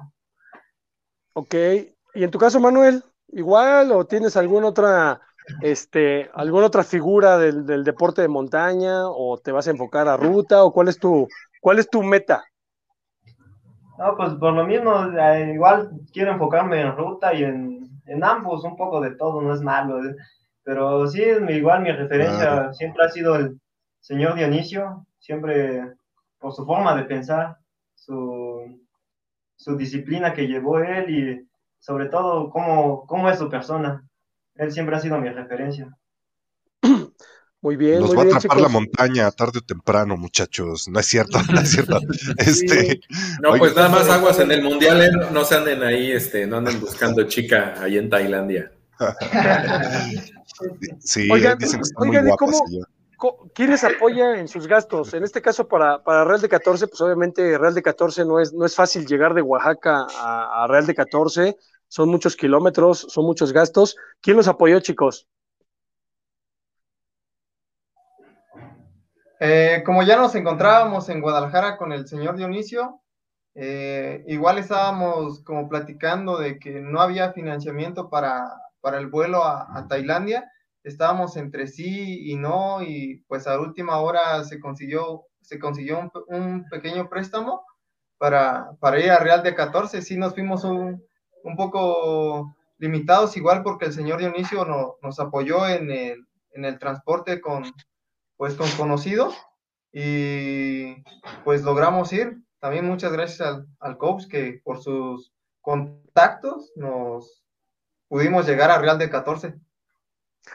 Pues eso, eso es importante, este, y pues bueno, Roy, ojalá por ahí, este, si, si nos está escuchando Dionisio y tiene la oportunidad de conectarse, aunque sea un par de minutos, para, para hacerle algunas dos preguntas más que yo me quedé ahí en el tintero. Este, ojalá, ojalá Dionisio te puedas contactar, este, te puedas conectar eh, un par de minutos. Y pues bueno, Tiburón, eh, creo que ha sido una plática bien interesante, ¿no? Este, con un entrenador del, nivel de Dionisio y con tres chicos que están haciendo, pues, carreras importantes, ¿no? Fíjate que a mí me llama mucho la atención lo que, ellos, lo que mencionan ellos tres. Ellos tres hoy están un poquito más enfocados a las carreras de ruta, ¿no? Y, y digo, tiene, tiene mucho sentido porque simplemente su, entrenador tuvo gran éxito en las carreras de ruta, ¿no? Eh, va a ser muy interesante ver cómo evoluciona la carrera de los tres. Como bien, como bien mencionaba Dionisio, eh, a cada quien se le van a dar cosas diferentes, ¿no? Es muy probable que a algunos se les den más las distancias cortas, a unos distancias medianas o largas, y también el terreno en el que, en el que se desenvuelva mejor también va a determinar mucho, ¿no? La, la carrera deportiva en la que vayan a tener, ¿no? Ahorita por el momento, como están, están bastante jóvenes, ellos tienen todo el chance de decidir, ¿no? Para dónde se quieren mover, pero yo no descarto de que a pesar de que ahorita ellos están muy enfocados a las carreras de ruta, viendo sus resultados en montaña, yo no descarto que terminen decantándose de este lado.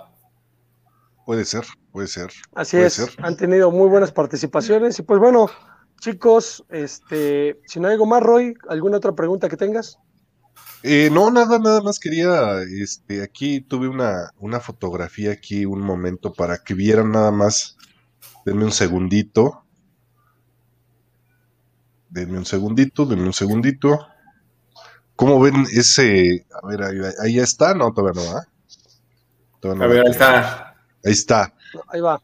¿Cómo ven, cómo ven ese cuádriceps de David? Ya lo quisieran para dominguear, ¿verdad? ¿Lo, lo dijiste por ti, Roy, o por qué? no, obvio, obvio. no, muchas felicidades, chicos, la verdad. La verdad, Ah, felicitarlos. están Yo bien, creo que. Di- di- dime, Gabo, dime. Es que No, Gabo te digo que, que la verdad este, son chicos que, que están trabajando muy bien, están trabajando muy bien, pero eh, yo quiero verlos obviamente ya un poquito más maduros, ¿no? Tiburón, por ahí de unos 3, 4 años más de trabajo con Dionisio, estoy seguro que Dionisio los va a llevar a planos, siempre y cuando ustedes quieran, ¿no? Siempre y cuando ustedes lo tengan en la mente, estén motivados y bien enfocados, porque es algo de lo que yo quería preguntarle a Dionisio, ¿cómo una persona eh, puede llegar a hacer lo que él hizo? O sea, estamos hablando que Dionisio, un Germán Silva, eh, un Ricardo Mejía en su momento, ¿no? Hablando de las carreras de montaña, pues son de esos pocos atletas que hemos tenido que han logrado eh, ganar todo, ganar así que todo a nivel mundial, pero son pocos, o sea, ¿por qué no tenemos 10 Dionisio Cerones? ¿Por qué no tenemos 10 Ricardos Mejías? ¿Por qué no tenemos 10 Germán Silva? Y llevamos 20 corredores a las Olimpiadas y por qué nada más estamos esperanzados en uno nada más, ¿no? O en dos por ahí. Pues a mí me encantaría que hubiera 10 Tomás, 10 Manuel, 10 David en toda la República Mexicana, ¿no, Tiburón? ¿Qué es lo que realmente necesitamos? O sea, que chicos como ustedes tengan esas ganas, de verdad, de Exacto. decir, yo quiero hacer deporte, pero ¿por qué nada más tenemos tres, cinco, por qué en un selectivo mundial, eh, para un campeonato del mundo en Real de 14, a- hay un puñado de jóvenes y no tenemos así cientos de jovencitos que quieran hacer algo en su vida? O sea, eso es lo que yo quisiera meterme a la mente de estos cuates que han logrado todo y ver qué es lo que piensan.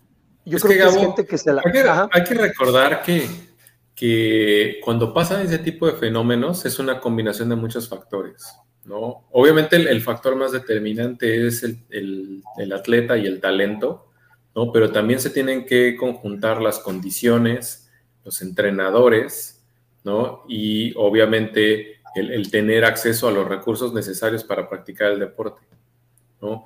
En Sí. su momento, con, que, bien, que bien hablas tú, ¿no? De, del- de Ricardo, ¿no? De Germán, de Benjamín, ¿no? Pues tú mejor que nadie sabes que Ricardo y Benjamín compartían entrenamientos en el mismo club de corredores, ¿no? Entonces estás hablando de que ellos dos, esa- esas dos personas ya tenían talento, ¿no? Y se fueron desarrollando ese talento en un club de corredores con un entrenamiento adecuado, ¿no? Y que a, a pesar de las carencias, ¿no? Tenían, tuvieron suficientes recursos en su momento para poder foguearse y para dar resultados de manera internacional, ¿no? Entonces, es. estamos hablando de que esos, o sea, por, ahora sí que tal vez con lo justo, pero se dieron las condiciones para que en su momento, ¿no? Se pudieran, este, se pudieran dar los resultados, ¿no? Entonces, eso que eso que dices, tiburón, perdón por la interrupción, es, es muy cierto. O sea, aquí eh, yo creo que lo importante es eh, te- tener las ganas de, de hacerlo, porque sabemos que las circunstancias aquí en México van a ser las más difíciles, sabemos que los apoyos van a ser nulos, que va a ser muy complicado acceder a un patrocinio si no has ganado todavía, si todavía estás en el proceso de desarrollarte como atleta y realmente salen garbanzos de a libra porque, porque saben que lo tienen que hacer a pesar de las circunstancias y eso es lo que hace la diferencia aquí en México. Entonces el hecho de ver a, estos tres jóvenes estar ahí en el Chico Mountain Race, eh, hospedándose en el, en, más bien acampando en el, en, a un lado de la meta, el ir limitados, eh, tronándose los dedos para estar ahí en Real de 14, pero estar con la convicción de estar y no solamente estar, sino ir a, a- a, este, a ganar con esa convicción, es la única manera y el único camino. Entonces, por eso yo creo y estoy convencido, chicos, con los minutos que hemos tenido de platicar con ustedes, que ustedes van derechito para allá, tienen un gran entrenador, créanme que los va a guiar por muy buen camino. A veces eh, eh, es, es como, es muy directo Dionisio Cerón por lo que hemos visto en sus conceptos. Y eso es lo que se necesita aquí en México, ¿eh? la verdad, toda la actitud y toda la convicción para salir adelante a pesar de las circunstancias. Así que muchas felicidades, chicos. Gracias, chicos. Y pues no sé si quieran despedirse, despedirse con algo, algún mensaje para, para alguien. Este, los está viendo pues mucha gente en toda la República Mexicana, Sudamérica, tenemos gente aquí de Colombia, de Bolivia, muchos saludos de, de Sudamérica. Entonces, eh, no sé si quieran despedirse con algún comentario cada uno de ustedes. Así que, ¿quién empieza? Manuel. Manuel es el más callado e introvertido, creo. ¿eh? Así que, a ver, Manuelón, empieza a, a despedirte. bueno, pues agradecer a todos los que nos han apoyado, que han estado en conjunto con nosotros, a la ingeniero, a su esposo, a nuestros papás, al coach y al señor Paulino que también nos ha estado apoyando, este, que han estado con nosotros aquí en, dando nuestros chingadazos para seguir entrenando y todo eso. Pues, agradecer a ellos más que nada, por ellos eh, se ha estado logrando todo eso hemos estado viajando por, gracias a ellos también y gracias a, al coach también que nos ha estado apoyando muchísimo desde el momento que lo contactamos. pues no me queda más que decir que agradecerle a, todos los que nos han apoyado. Ok. Eh, Tomás. Muy bien dicho.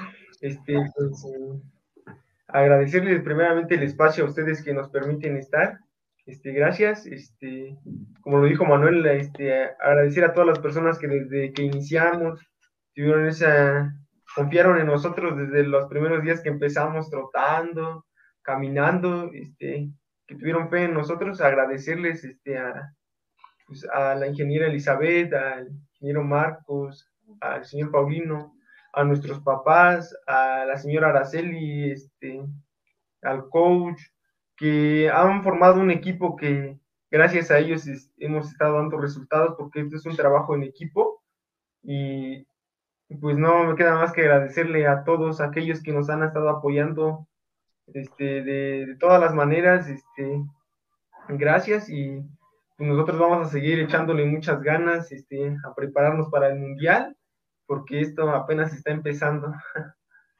Muy bien, Así es. Gracias, gracias Tomás. Y por último, David. Eh, creo que pues no queda de más de dar las gracias a todos, a los que ya dijeron eh, mi hermano Manuel, eh, Tomás, en especial a los que han estado más cerca con nosotros, que son nuestros padres, a la ingeniera Elizabeth, a, a, su esposo Marcos, a, al señor Paulino, a nuestro coach principalmente, que si no fuera por el, entrenamiento, dijera la friega, la chinga que nos da, pues no estuviéramos corriendo así. Eh, también a la señora Chelly, su esposa, eh, estamos muy agradecidos con ella. Eh, siempre nos preparaba el agua, el desayuno, la comida. Creo que un gesto para mí es, es de lo mejor. Claro. Mis respetos, siempre. Y también, eh, pues, al coach, ¿no? Porque siempre hacía los entrenamientos, pues, muy divertidos. Siempre nos decían, échale pulpillos, vamos. Y pues, cuando estás en, ese ambiente, hasta le das más, ¿no? En vez que se haga estresante un entrenamiento, te haces divertido. Y claro. Pues, yo creo que de esa forma estamos agarrando y pues vamos a pegarle al peligro, como dice él. Muy bien, chicos. Muy bien, chicos. La verdad que interesante y esperemos este, que vuelvan a estar aquí en, este programa. Saben que este es un espacio destinado para, para, las carreras, cualquier tipo de carrera de, en sus vertientes, ¿no? Desde cross country, eh, campo traviesa, obviamente eh, carreras de, este tipo de trail, de, ultradistancia, que son las, las, favoritas del tiburón. Pero bueno, saben que este es un espacio para ustedes y esperemos que antes de que vayan a Tailandia o después de, su regreso vuelvan a, estar aquí con nosotros para compartir su experiencia, ya que mucha gente pues está atento a ustedes, aunque piensen que no, hay mucha gente que está atenta a ustedes, ¿eh? No, y sabes que algo muy importante, algo muy importante que lo que ustedes vayan a hacer, en lo que los podamos apoyar, cuenten con nosotros. Si van a hacer alguna carrera, alguna colecta, alguna rifa, cualquier cosa para apoyarlos, háganoslo saber para que nosotros lo publiquemos aquí en el programa, para que lo publiquemos en las redes sociales de, Montañeros, de Running TV y las personales de, de, cada uno para que podamos de esa manera apoyar y cualquier, cualquier otra cosa que podamos hacer por ustedes, cuenten con ello, ¿no, Tiburón? Sí, claro, ¿no? Pues el, objetivo también muchas veces del programa es no nada más dar a conocer, ¿no? Los, atletas y, los invitados, sino que, que, como bien dice Roy, si hay algún tema que nosotros podamos ayudar, especialmente con difusión, este, ahora sí que con, apoyo para que la gente se dé cuenta de lo que están haciendo y de que los recursos que ustedes necesitan, ¿no? Para muchas veces cumplir un objetivo, pues bueno, pues nosotros podemos ayudarles ahí en ese tema. Sale chicos, pues muchísimas gracias, y despídanos, despídanos de, su coach, ya no, ya no pudo conectarse, pero bueno, fue interesante. Muchas gracias chicos y estamos en contacto. Sí, gracias. Fuerte abrazo chicos. Chao chicos. Pues bueno, bueno señores. Oigan, eh, agradecer también a Tabo, eh, Gabo Monkey. Agradecer a Tabo que las imágenes fueron de él, las fotografías están excelentes, están, están buenísimas, ¿eh? De hecho, Tabo, son para que no para, para que no sepa quién es Tavo, bueno, Tavo García es un chico de Pachuca, de ahí de, Pachuca Hidalgo, por ahí, por ahí este, está participando y se unió al equipo de, trabajo de Montañeros. Eh, es una persona que nos va a estar apoyando en el tema de producción, en el tema de video, de fotografía, y pues también va a estar ahí este, apoyando en la logística de proyectos que tenemos, ¿no? Así que, pues Tavo, ya sabes que, ¿ya sé quién? Yo le mando un, yo le mando un saludo a Tavo que no me dejaron estar en la junta, ya saben, estos dos montañeros parece que se mandan solos. Entonces, este, bueno, pues ya, un saludo a Tavo. Ya, andabas, en el, andabas en el agua, tiburón. Andabas en el agua. Andabas en el agua. para, quien no sepa, para quien no sepa, el tiburón es el tiburón por salvaje y porque se la vive en el agua. No, no es cierto, ¿eh? no es cierto. En el, en el agua, pero de cebada, ¿no? En el agua de cebada. ok, y pues bueno, este, la verdad fue una plática bien interesante, chicos. Yo me quedo con muchos conceptos. Esperemos que tengamos a Dionisio Cerón. Creo que va a ser una charla muy interesante teniendo a Dionisio. Es una persona bien directa, es una persona que no tiene pelos en la lengua, es una persona que por las ramas. frontal, no se anda por las, ramas, exacto. Y, creo que sería una entrevista muy interesante si la tenemos en un futuro con, con él platicando de muchos temas del deporte, ¿no? Del atletismo y, de esos temas como quisquillosos, ¿no? Que no, no, siempre quieren, quieren tocar. Entonces, bueno, hablando de temas quisquillosos, en, un, futuro. Y pues bueno, si nos seguía viendo Dionisio, le, le, damos las gracias por su tiempo y por haberse conectado un, un, rato aquí con nosotros, ¿no? Eh, para platicar con la banda montañera. Sí, hablando, pues bueno, chicos. Este, Gabo, hablando de temas quisquillosos, ¿qué pasó el fin de semana con las expectativas? Híjole, chicos. Eh. Hasta se frició el Gabo. Hasta se frició del, impacto. No quiso contestar mi pregunta. Sí, no, bueno. A ver, ya regresé. Ahí está, ya regresó. Ya regresé. Perdón, es que me, ¿qué? Es que me conecté otra vez a la red, tuve un problemita aquí y me volví a conectar. Eh, hablabas del... Alguien enséñale a Gabo usar su teléfono, por favor. No, tengo problema, no estoy en mi casa, estoy este, fuera de mi casa ahorita. Y pues bueno, este, de hecho vine aquí a, casa de uno de mis tíos eh, y por aquí anda Ricardo Mejía, por aquí andaba este, afuera, ya no, ya no pude platicar con él ahorita, pero bueno, eh, este, hablabas del tema de las expectativas del fin de semana, Tiburón, hablando de la carrera de cierre final. ¿A eso te refieres? Pues, ¿qué otra? Pues bueno, nada más complementando lo que en un principio estamos hablando, ¿no? Eh, el tema de, las expectativas en la rama varonil con Juan Carlos Carrera, pues prácticamente Juan Carlos se complicó terriblemente su participación en la final de la Golden Trail allá en las Islas Canarias, ¿no? En este en esta gran carrera del hierro, ¿no? Que, que, que, que se reagendó porque se quitó la carrera que estaba como. ¿Has tenido chance de hablar con él? No, creo que, creo que sí, hablé con él. Hablé con él, eh, hace rato hablé mm, justo en la tarde, tuve comunicación con Juan Carlos, pero no hablé prácticamente nada de, cómo se sintió, qué le pasó, simplemente le dije, felicidades Juan Carlos, hiciste tu carrera, estar ahí, bla, bla, bla, pero eh, él me comentó que sigue en Suiza, está en Ginebra en estos momentos, y bueno, eh, va a estar ahí un, tiempo más en, en, Europa, pero sí quiero que regrese a México, que esté un poquito más tranquilo, que obviamente dijera, ¿no? Esta parte, yo, yo siento, bueno, mi perspectiva es, y, ese día lo, lo, comentamos, Juan Carlos viene de, de, un rojo donde no estuvo bien, va un chico mountain race que, bueno, por ahí tuvo una buena participación, pero después vuelve a ir a un Mont Blanc que, que no fue lo que él esperaba, después un Tion Dixent que tampoco fue la carrera que él quería hacer, y un cierre final que creo que fue una carrera para el olvido. Entonces, Estamos hablando de una temporada para Juan Carlos que no ha sido la mejor. Yo creo que no ha sido la mejor en, mucho, en los últimos años. Y esto habla quizá, no sé si de un cansancio físico, pero yo le atribuyo más a un tema mental.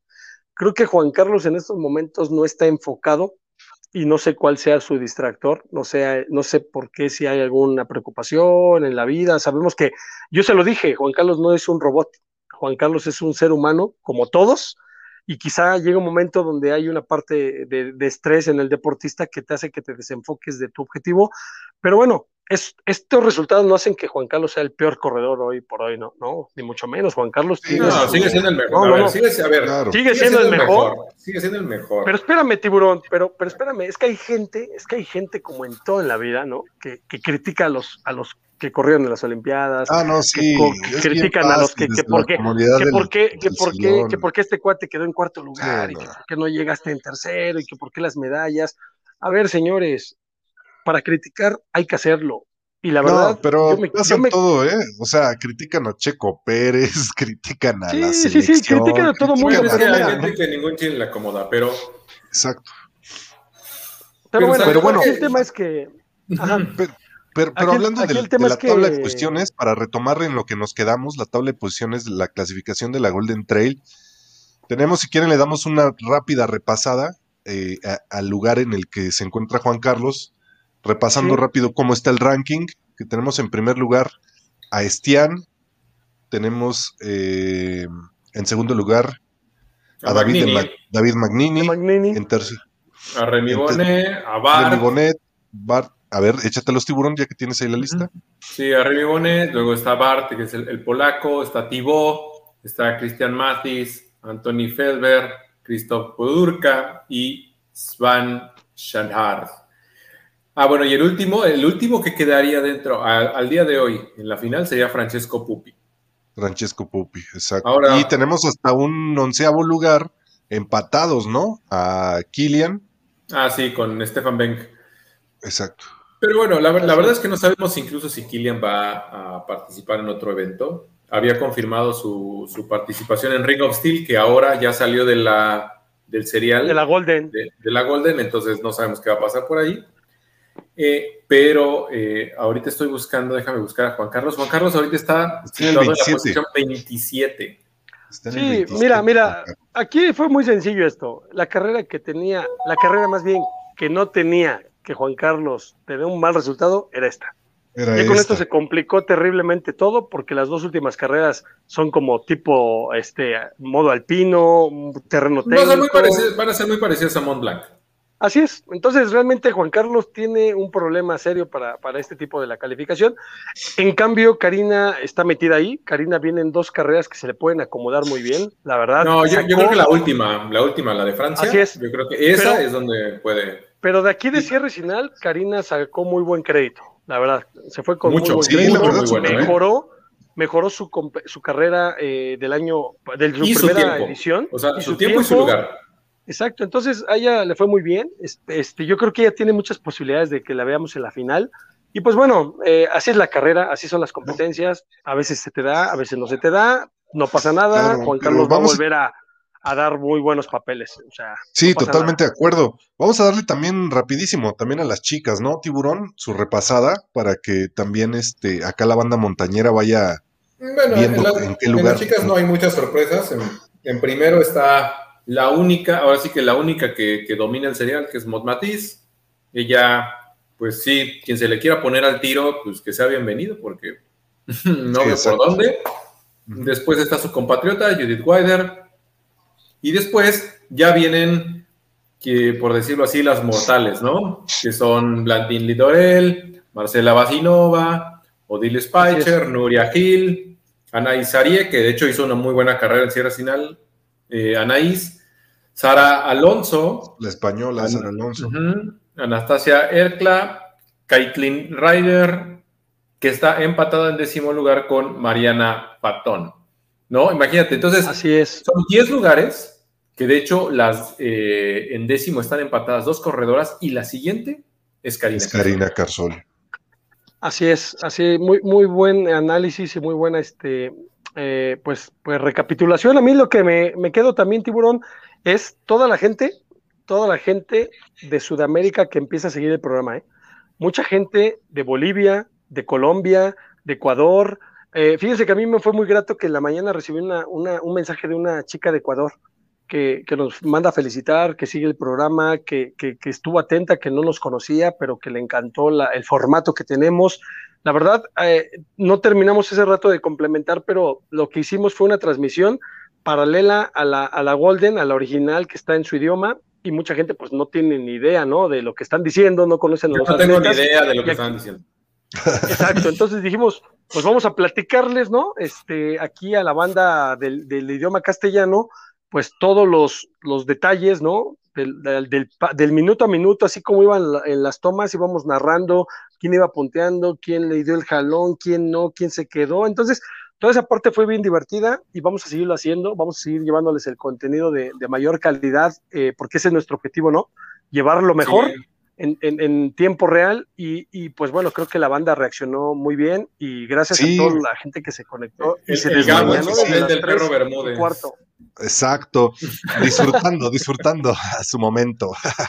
Oye, pero este, la verdad es que sí hay que, que comentar que esto lo vamos a seguir haciendo mientras los derechos de autor, mientras el copyright nos lo permita pero la verdad es que estuvo muy interesante. Eh, no dejen de seguir la plataforma porque esto lo vamos a seguir haciendo con las, las fechas que restan de la Golden Trail.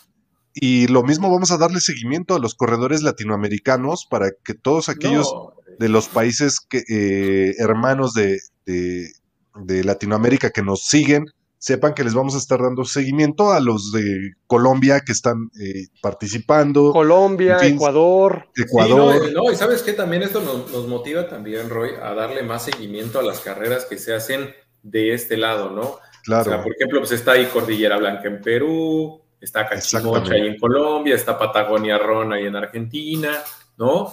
Carreras de mucho renombre, ¿no? Y que tal vez nosotros no le damos tanto foco porque estamos un poco más, a, este, más enfocados, al, Trail Run de México y algunas carreras de Estados Unidos y Europa. Pero creo que es una muy buena oportunidad ahora que empezamos a tener seguidores de Sudamérica que, se van a estar conectando durante las transmisiones de la Golden, en, así que en español, pues es, un muy buen, es una buena oportunidad para darles también seguimiento a los eventos. que, nos manden, ¿no? ¿Qué les gustaría? ¿Qué pues les que siguiéramos? Que nos manden aquí en los comentarios y, lo, agendamos para darle seguimiento a, todo lo que sea de interés de la banda montañera. Sí, precisamente también hay un saludo a, Tano, ¿no? A Tano allá hasta Argentina, ¿no? Que ya tuvimos oportunidad de tenerlo aquí Tano en el Tano Isola, que está allá en Salta.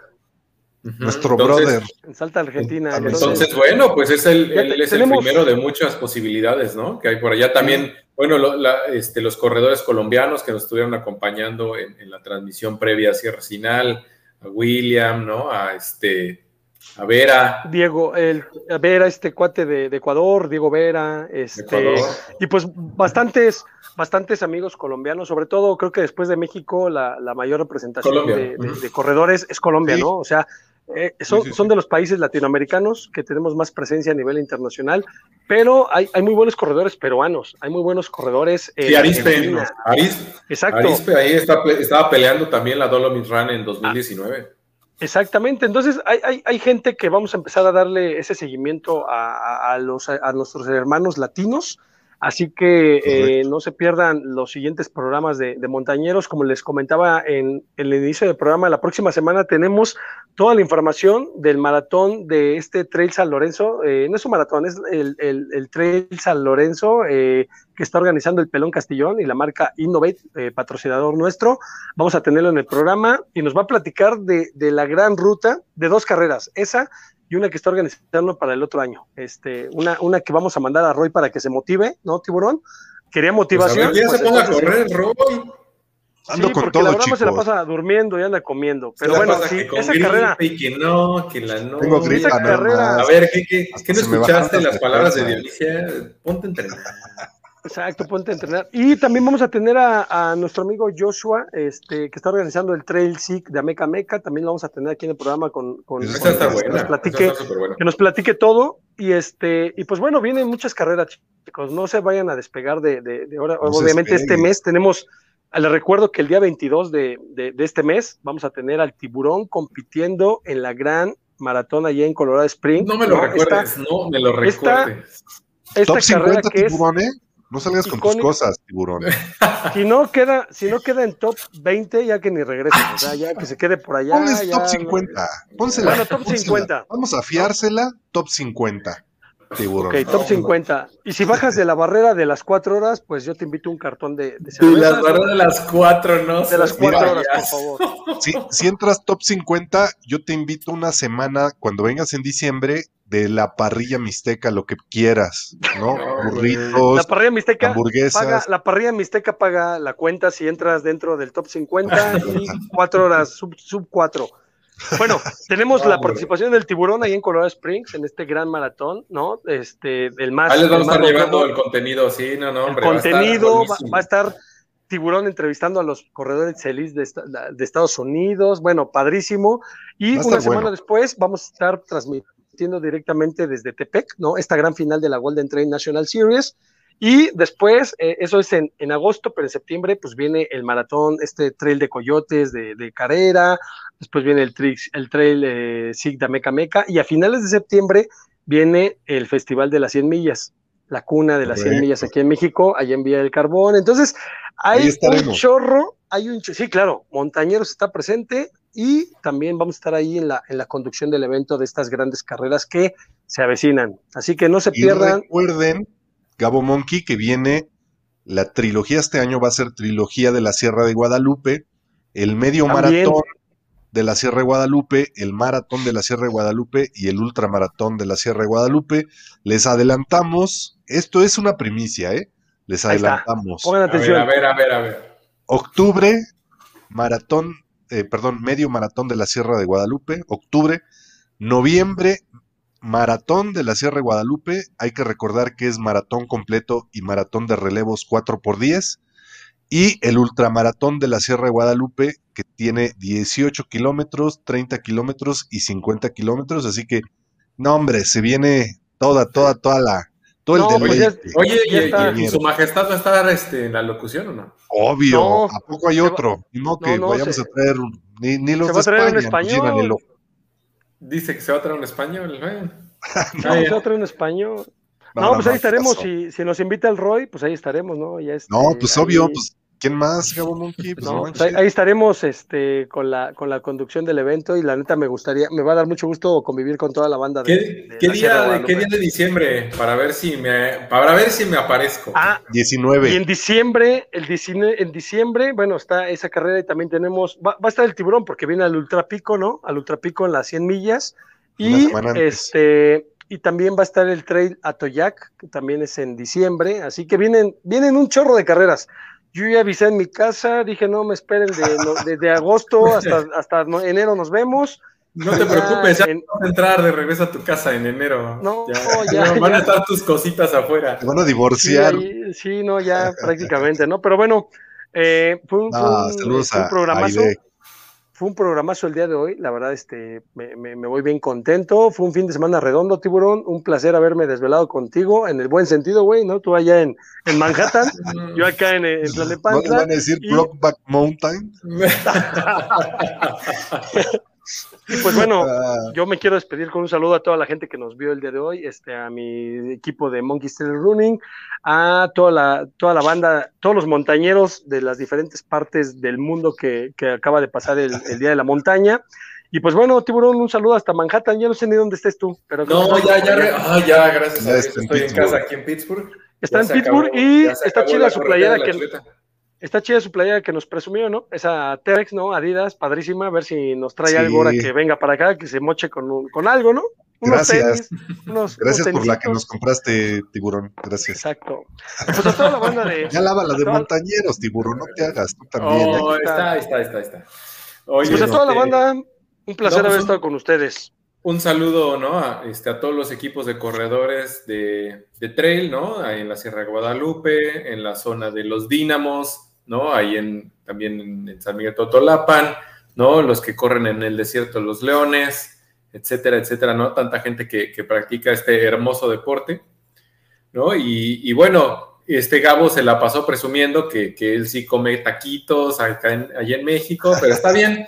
Yo tomaré mi venganza. A partir de la siguiente semana yo voy a estar en Colorado y le voy a estar mandando No, fotos bueno. de los nos que voy a estar visitando.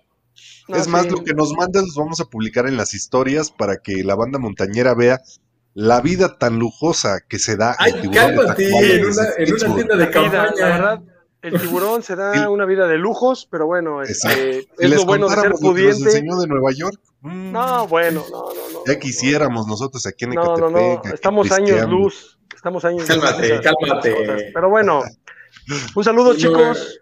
No es de familia numerosa. Pero bueno, eh, pues ahora sí quiero un saludo a todos. Roy, ¿con qué te despides? Ah, por cierto, ya se les va a acabar el, el código de descuento de Pangea. Aprovechen. Estamos Aprovechen. alargando esta conversación para que de una vez se rifen, porque ya las carreras están a todo lo que dan. Y el material que necesitan está en la tienda de Pangea con descuento, obviamente de parte de Montañeros, cortesía del buen CEO, el Roy Fuentes. Exacto. Claro que sí, y- exactamente. Pues nada más agradecerle a toda la banda montañera. No olviden suscribirse a nuestro canal de YouTube para que de inmediato vean todo el contenido que tenemos en Running TV. Eh, no olviden seguirnos en nuestro Instagram de Montañeros, al igual que el de Running TV, y eh, también nuestra página de Facebook que tenemos de Montañeros, que también la pueden encontrar en el link runningtv.mx. Ahí encuentran todo el material. Y si se les fue algún programa, ahí pueden encontrar en Spotify nuestros programas en versión podcast. Así que de mi parte es todo. Gracias a nuestros patrocinadores, Alumia Sport, Ultimate Direction, Innovate, Pangea, Mountain Squad, Telwin y el consultorio Nutrier de la doctora Elizabeth Reyes. Les mando un fuerte abrazo, montañeros. Vámonos, Salud. no se diga Vale, más. saludos. El eslogan de hoy es como frutas y Saludos. verduras y vacúnense todos los días con sus 10 Sus kilometritos. 10 kilómetros. Todos los días. Eso. Eh, Órale, Muy pues. Cuídense. Saludos, Runners Norte. Nos vemos. Nos vemos. Comerciales y nos vamos. Bye. Bye. Adiós. Vale. Te toca, Roy.